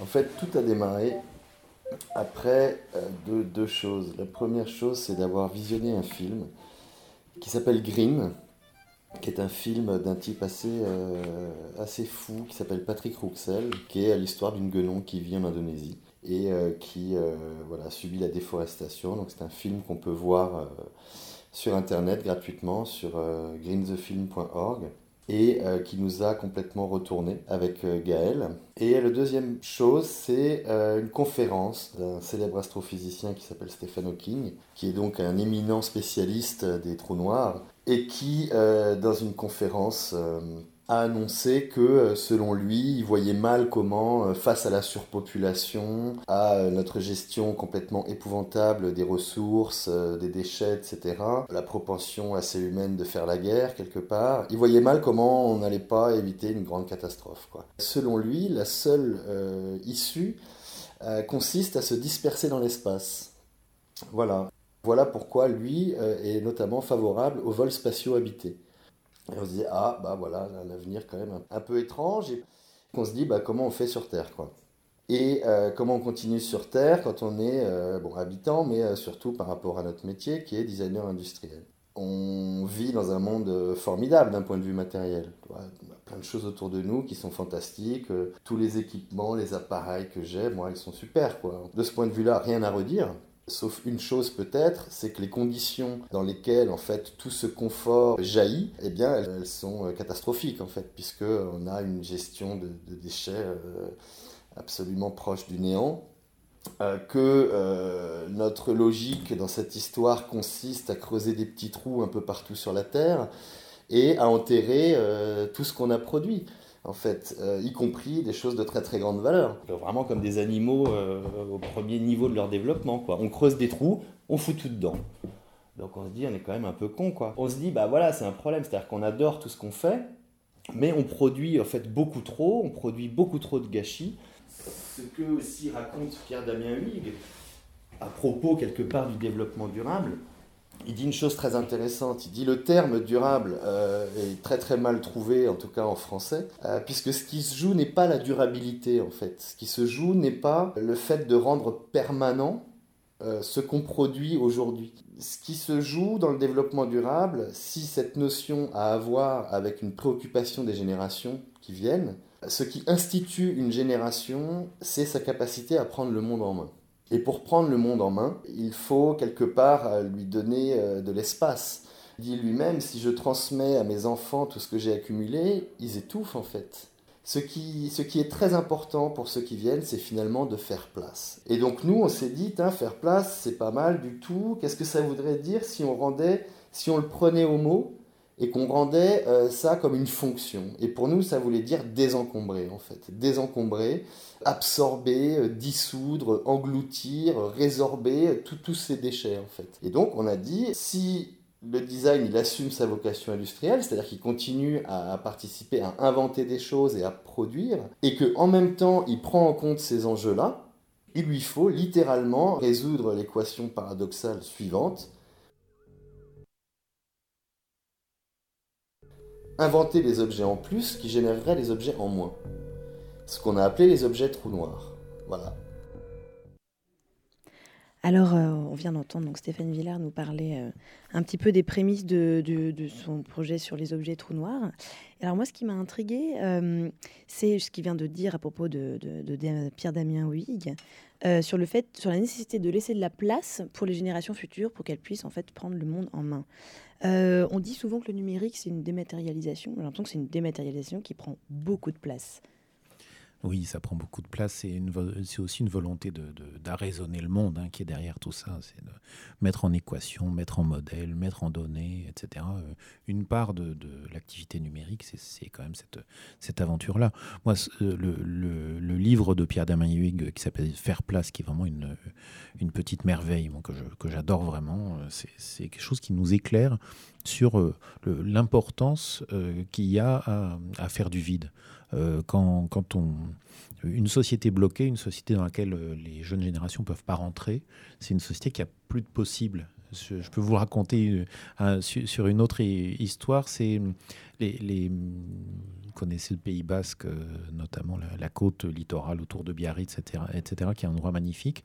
Et euh, au, au, début des années 90 les, acteurs institutionnels et de la société en Pays Bas se sont rendus compte qu'ils allaient avoir une difficulté, c'est qu'ils pouvaient euh, euh, au, fond mourir euh, riches sans avoir jamais laissé rien pousser, parce que, le, comme prévu d'ailleurs, le, foncier sur la côte, la bande littorale est, est presque au prix de Paris-Centre, donc ça veut dire que rien de nouveau ne peut s'y installer, les jeunes ne peuvent pas y loger, une jeune entreprise ne peut pas s'y monter, etc. Et donc il a fallu qu'ils inventent quelque chose qu'ils ont appelé la réciprocité territoriale, une façon de travailler entre la bande côtière, le Pays basque intérieur et puis la, zone intermédiaire, de façon qu'il y ait des nouvelles possibilités qui se réouvrent. Quand on travaille sur un territoire, quand on travaille euh, en éducation, quand on travaille dans, dans la conception, euh, comment est-ce qu'on arrive à ne pas tout prévoir? Euh, Je pense que c'est- un, un énorme enjeu de responsabilité et comment est-ce qu'on arrive justement à laisser des options ouvertes. Or, nos cultures du projet sont souvent des cultures où on essaie de tout prévoir. On n'est pas à l'aise avec l'incertitude. Il faut qu'on arrive à accepter qu'on est dans un monde incertain et que l'incertitude est une bonne nouvelle, parce que l'incertitude, c'est des possibilités. Pour faire ça, il faut gagner en souplesse, il faut gagner en, en agilité, en capacité à, faire du pas prévu. Et euh, voilà, je un- Justement, en tant que prospectiviste, vous participez pas à cette euh, volonté de contrôler euh, un petit peu le futur? Et non, parce que la prospective, c'est pas de la prédiction. C'est au contraire le fait de, se dire tiens, et si les choses se passent pas comme prévu? Alors, il y, a des, méthodes prospectives qui sont très normatives. hein, euh, donc, il y a des gens qui disent ok, voilà le scénario tendanciel, et puis euh, il y, a une, euh, il y, a, une bifurcation haute qui est que ça fait 5% de plus, une bifurcation basse qui fait que ça fait 5% de moins, et si vous l'étendez sur un siècle, ça fait vraiment des, choix qui auront vraiment dé- dérivé. Mais dans le monde d'aujourd'hui, il y a tellement de facteurs à prendre en compte, de tous ordres. Il y a d'abord pas mal de gens, pas mal d'acteurs autour de la table. hein. Il les- nos, nos super-héros de tout à l'heure, dont Ah on a parlé avec leurs super-pouvoirs. Euh, on a tous tout un ensemble de super-pouvoirs. Euh, L'informatique et Internet ont Vous distribué... tout des- particulièrement. ah, moi, j'en ai énormément. Euh, mais l'informatique et Internet en ont distribué à tout le monde. Euh, et puis, à côté de ça, dès qu'on a un crayon, on a des super pouvoirs. Euh, dès que euh, on, sait faire de la marche à pied, on a des super pouvoirs, etc. Donc, on- les cartes sont constamment redistribuées. Et quand elles ne le sont pas, c'est une mauvaise nouvelle. Ça veut dire qu'il y a de la prédation, qu'il y a de la captation, qu'il y a des dominations abusives, etc. Donc, il faut au contraire distribuer les pouvoirs et assumer que ça produit de l'incertitude. On continue avec Stéphane Villa.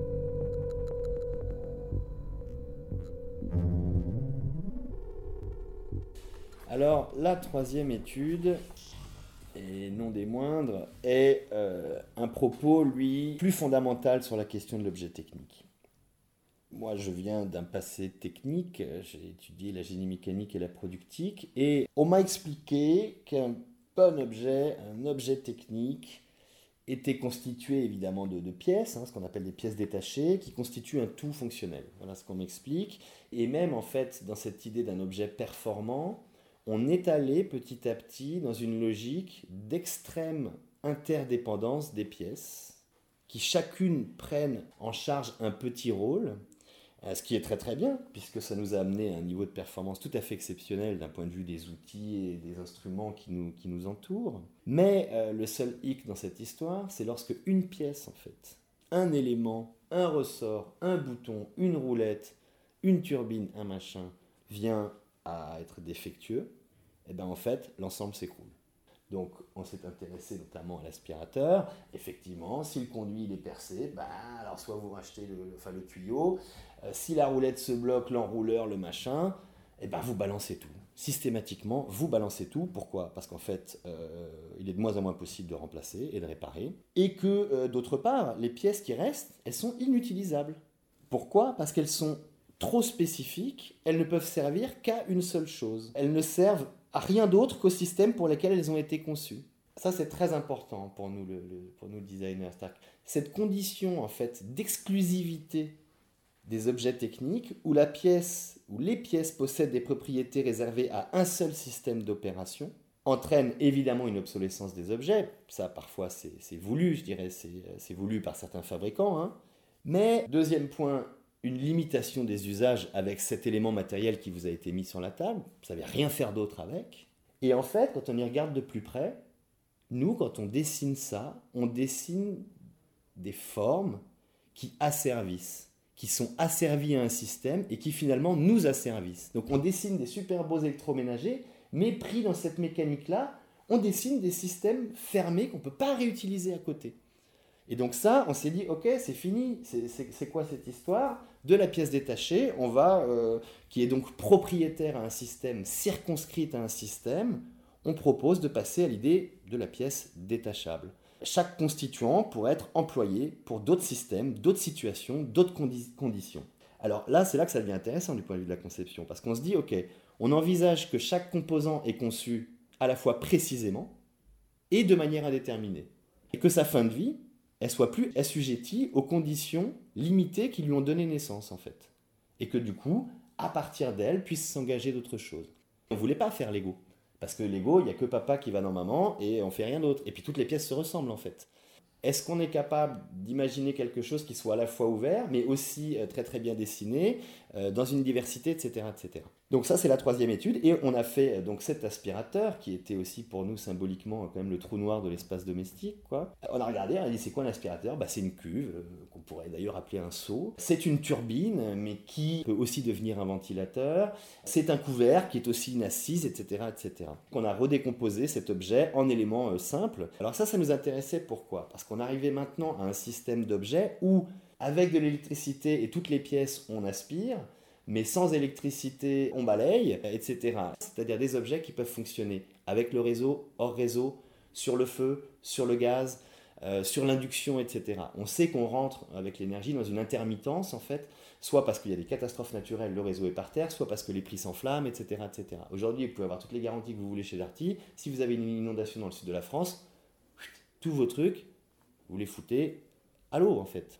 C'est juste les conditions de maintenant comme euh, le fait de travailler avec euh, euh, les déchets, de dire bah, je m'intéresse aux déchets, je ne suis pas un militant écolo, c'est juste que c'est la matière qu'on a en énorme quantité en fait. Donc c'est les conditions de maintenant, et même ça devient en l'occurrence intéressant, voire amusant en fait. L'idée c'est pas de décomposer, de recomposer son objet mille fois par jour, mais d'imaginer en fait une espèce de fabrique, et même une économie en fait, qui est à la fois domestique et industrielle, où on pourrait prendre un objet pour un autre. Donc à partir d'un ensemble euh, assez limité d'unités, on a euh, un radiateur, un cuiseur vapeur, un aspirateur, mais ce sont ces mêmes formes, ces mêmes entités qui font euh, tabouret, aquarium, bro, lampe, ventilateur, ou encore seau, poêle, etc. Et donc en fait l'idée c'était d'apprendre à nommer différemment les mêmes choses, plutôt que de se laisser bercer comme ça par une, une logique où on nomme différemment en fait toujours la même chose, mais dans une logique de vous le faire acheter parce qu'il est un peu plus spécialisé, etc. Donc voilà, cette idée aussi d'une économie industrielle où un objet pourrait être pris par un autre, pour nous, elle allait plus loin, c'était qu'un objet pourrait être repris par un autre. Euh, et donc que d'autres designers puissent intervenir à partir de ces systèmes. Et voilà, comme ça se fait, euh, je dirais, dans le, dans le numérique, en programmation, etc., où on s'échange les modules, euh, des petites parties de programme et qui euh, re- recompilent. Voilà, en gros, Là, cette histoire d'objet trou noir. Pour nous, en fait, c'était aussi passer à l'épreuve, en fait, de tout ça. Qu'est-ce qu'on se réinvente comme idée, comme histoire, comme théorie même, pour engager autrement notre production, sachant qu'une fois qu'on a dit que c'était pas bien de gaspiller, euh, c'est aussi très très difficile euh, de produire des, des- des solutions, je dirais, qui soient euh, convenables, intéressantes, euh, fonctionnelles ou appropriables en fait. C'était aussi jusqu'où on était capable d'aller trop loin euh, par rapport à notre, euh, à notre pratique, quoi. Je suis intriguée, c'est quoi les trous blancs alors? C'est très intéressant le trou blanc, sans jeu de mots. Euh, en fait, dans la communauté euh, des chercheurs, il y a euh, l'hypothèse d'un trou blanc. C'est-à-dire qu'en fait, cette histoire me plaît beaucoup. Il n'est pas concevable dans la tête des humains qu'il n'y ait rien derrière le trou noir. C'est-à-dire que cette espèce de, dimension qui absorbe le temps et la matière doit forcément jaillir quelque part. Même si on n'a aucune preuve en fait de ce qui se passe derrière le trou noir, il y a beaucoup beaucoup d'hypothèses. hein. On imagine que c'est par là qu'on arriverait à faire quelques voyages euh, spatio-temporels, mais on invente, hein, comme d'habitude, j'ai envie de dire, l'idée qu'il y aurait une sortie, ce qu'on appelle le trou blanc, et ce qu'on va trouver plutôt dans la littérature euh, scientifique, qui est appelé le trou de verre. Donc c'est une structure géométrique étrange, et en fait cette espèce de tunnel connecterait le fond du trou noir à une région de l'univers qu'on appelle fontaine blanche, ou trou blanc, car elle fonctionne à l'inverse du trou noir. Donc les trous de verre euh, pourraient interconnecter des régions distantes de l'univers, et permettre des voyages interstellaires dans l'espace et dans le temps. Il pourrait aussi relier une suite infinie d'univers parallèles. Voilà, et donc nous, en fait, les objets trous noirs, bah, c'est notre troublant à nous, quoi. C'est-à-dire de dire, de cette situation-là, eh bien évidemment qu'on va s'en sortir. Stéphane Villard, designer de trous blancs finalement. Quelque chose qui me fascine euh, dans, le récit qu'il vient de nous faire du cheminement euh, qui a donné naissance à ce projet, euh, c'est des mots comme euh, précision, indétermination, ouvert mais dessiné. Et alors comment, quand on est en train de créer quelque chose, on manipule les choses qui sont à la fois définies et indéfinies? Ça, vous avez l'habitude quand même. C'est vous passez votre vie à travailler avec des normes et à travailler avec de l'indécision. Donc, euh, en, fait, euh, moi, ce que, je. D'abord, je suis troublé, évidemment, par euh, tout- toute cette. euh, ces propositions de, Stéphane. Ce que je vois en tout cas, c'est le- l'intelligence à laquelle il ouvre dans le fait de- d'arrêter de, penser qu'un un, un objet est un objet, qu'une pièce est une pièce et qu'on va s'en sortir par l'optimisation. Il propose des renversements de perspective et dans ces renversements de perspective, euh, il y a une, part de l'avenir de l'industrie quand même hein, qui se joue, c'est-à-dire euh, comment est-ce qu'on arrive à, travailler. Enfin, nous, dans le champ numérique, on, est beaucoup autour de ces questions de, plateformes qui permettent de la permanence et qui en même temps permettent de l'imprévu. Et j'entends ça. Et j'entends aussi euh, le, propos autour de, ces questions des déchets euh, qui, qu'on arrive à renommer autrement. On a déjà renommé les gens qui travaillent avec les déchets. On comprend que c'est des gens qui sont maintenant rattachés à des directions euh, du développement durable, à des choses très revalorisées, etc. Il faut qu'on bouleverse notre imaginaire euh, de, de ces histoires-là. Et justement, en, parlant, parlant d'imprévu. d'imprévu et de renversement de perspective, Exactement, il se trouve qu'il- que certaines... Alors, il se trouve Comment qu'il y a plusieurs manières de faire pousser une plante Voilà. et que la musique a une certaine capacité à activer les protéines. Pourquoi? Parce que les protéines, en fait, sont des ondes sonores. Euh, tout ça est assez perturbant parce que ça me donne presque l'impression que le monde tiendrait dans un grain de riz. Non, tu trouves pas? Eh, voyons voir ça. Quentin, je crois que tu voulais nous parler de quelque chose. Euh, en fait, dans mon mémoire, j'aborde euh, un sujet euh, par rapport à la physique du son. Et en fait, ce principe s'appelle les protéodies. Puis j'ai écrit un petit texte qu'on a, qu'on a extrait de mon mémoire. Donc, euh, bah, je vous le lis. C'est parti. Euh, nous sommes capables aujourd'hui de modifier génétiquement des organismes par résonance d'échelle. Un procédé encore dur à accepter par la science traditionnelle car elle se base sur des notions quantiques, encore difficilement raccrochables à la logique scientifique traditionnelle. Mais il a été prouvé que ces ondes assurent la cohérence des formes au travers des différentes échelles, et que par résonance, l'usage d'ondes perceptibles à notre échelle peuvent agir sur l'infiniment petit. Un procédé nettement plus pacifique et inoffensif que les synthèses génétiques qu'on appelle OGM, employées aujourd'hui par le commun des entreprises agroalimentaires, mais tout aussi efficace. Joel Sternheimer, a fait breveter sa méthode sous l'intitulé Procédé de régulation épigénétique de la synthèse protéique. Sternheimer a en fait généré un code universel qui correspond à l'identité mélodique de chaque protéine composant les organismes vivants, car chacune des protéines vibre à une fréquence qui lui est propre. Cette vibration, il est tout à fait possible de la transcrire à notre échelle en la faisant tomber dans le domaine de l'audible. Cette transcription faite, on obtient une gamme de notes systématiques permettant de faire réagir les protéines. Ces mélodies ont été nommées protéodies dans un souci d'appartenance de ces séquences mélodiques à une réaction directe sur les protéines. Le plus étonnant, je crois, et ce qui m'a poussé à écrire sur ce sujet, c'est que les longueurs d'onde des protéines correspondent aux notes que les musiciens ont déterminées depuis plusieurs siècles, comme si notre rapport à l'harmonie nous avait amené à trouver naturellement les fréquences qui relient les différentes échelles pour un résultat physique optimal.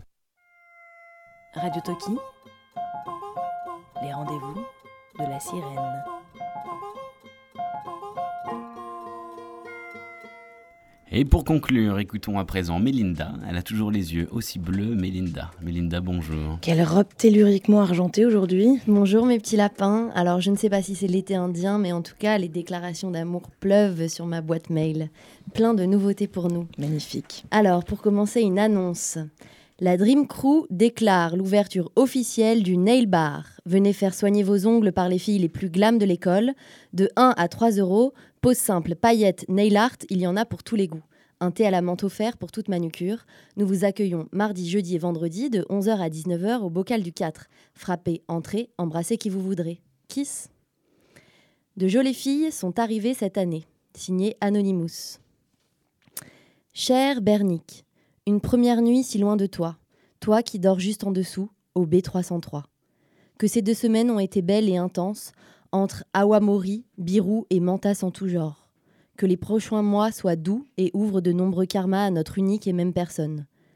Sumimasen, Sumimasen, Sumimasen, Sumimasen, la clé. Jellyfy, toi qui fais battre mon cœur depuis si longtemps. Tu es mon soleil dans la nuit du mémoire. Ça fait longtemps qu'en bas de ta fenêtre, j'appelle vainement, mais personne ne répond. Fais juste un signe pour montrer que t'es là, je te love. Je déclare ma flamme à toutes les nailistas qui viendront se faire poser du vernis au nail bar des textiles et viendront nous confier de vive voix les potins de l'ENSI. Au plaisir de vous, y, de vous y accueillir, le nail bar sera la place to be. Guada. Flavien, mon petit beurre, ça y est, tu manques à mon cœur. JFM, c'est toi que j'aime. Dans le néant, le futur ou maintenant, toujours ta pensée trouble mon subconscient. Rendez-vous culture, ce soir, je passerai te prendre en voiture. Ma douce, ma père, ma sister, un petit mot et tout mon amour pour te dire que tu rends ma vie plus belle. Je t'aime. Ô ma belle indolente, car de ton cœur si chaud, tu déverseras impatiente des soupirs de désirs nouveaux. Mon âme bout et mon sang se glace, naviguant vent contraire, rejetant mes tabous, je partais à l'assaut et te perdis. Il est tard et je ne dors pas. J'appelle mais tu ne réponds pas. À peine raté à une minute près, on aurait échangé ces baisers téléphonés. Mélinda soulagera nos mots et te lira ces quelques mots. Bonne nuit dans les nuages, je rêverai de ton visage. Ma petite Claire, mon fantasme, ma brune penseuse, chaque fois que je te regarde, le monde m'a l'air tout récent. Tu es douce, je le sais, tu es douce, et je serai là à tes côtés pour te consoler, pour soulager ta douleur. Je te jetterai des sorts pour que tu m'aimes encore. Alors un petit, un peu particulier. Euh, pardon Mélinda, mais pour que ça marche, il va falloir mettre le ton. Alors j'y mets du mien. Miaou Ma belle du Texas, je roule en Cadillac rose car je traverse l'Amérique et la radio crash. Avec mon amour sans filtre et ta bouche rouge carmin, laisse-moi dîner dans les casinos Ritz, laisse-moi faire le malin. Et au creux du désert, jeu de roulettes et champagne coca, je te dirai les tapis verts, whisky lourd et robe de diva. Les cheveux dans le vent, je fonce quoi que tu fasses. Dis-moi, tu t'appelles comment? Moi, c'est Léon de Las Vegas. Waouh, Mélinda, Bravo. c'est très troublant tout ça. Une hein. fois de plus, c'est. Enfin, bravo. euh, Oui, vous n'avez euh, pas aux- fait grand-chose finalement. Aux auteurs. hein. Ah, c'est pas vous qui messagère. écrivez. Ah, c'est vrai, vous êtes messagère. Mon corps se transporte là, hein, franchement. euh, C'est, euh, bon, une fois de plus, c'était vraiment. Ja- Jacques François, vous avez apprécié votre euh, petit message? J'ai entendu un petit message à JFM. Je, je présume que c'était pour vous, mais je ne suis pas sûre. Si c'était pour moi, euh, la personne que j'aime conduit très peu. Magnifique. Alors, euh, c'était les rendez-vous de la sirène, sa quatrième édition. Nous étions entrés, nous étions entrés, nous étions entrés, sortis, entrés dans la faille spatio-temporelle. Et voilà. C'est que terminé, pour aujourd'hui. Nous espérons que ces quelques minutes ensemble vous ont permis d'entrer un peu plus au cœur de la faille. Rassurez-vous, nous avons déjà tout oublié. Le mois prochain, nous nous retrouverons à nouveau le premier mercredi du mois, cette fois pour une émission extra exceptionnelle, avec un grand invité, une peuplade d'invités. Plus d'informations très prochainement. Et vous retrouverez bien sûr les chroniques de nos douze journalistes embarqués, ainsi que de nombreux cadeaux radiophoniques, bien, sûr. Un grand merci à toute l'équipe, sans qui cette émission n'aurait pas pu être possible, ainsi qu'à l'ensemble de nos auditeurs. On contribue à cette session. Gwenolé Gasnier, Zoé Heidelton, Alexandre Poisson, Mélanie Vénin, Yvan Desméoc, Grégoire Chaleur, Jacques Averna, Joachim Prompspi, Roland Cahen, Camille Angibaud, Hugo Poirier, Pablo Bras, Marie-Sarah Denis, Johanna Gobin. Éric Dugast. Ah, il manque une page. Mais non, c'est fini. C'était Radio Toki. À très bientôt À très sur nos ondes numériques www.ensci.com slash Radio Toki.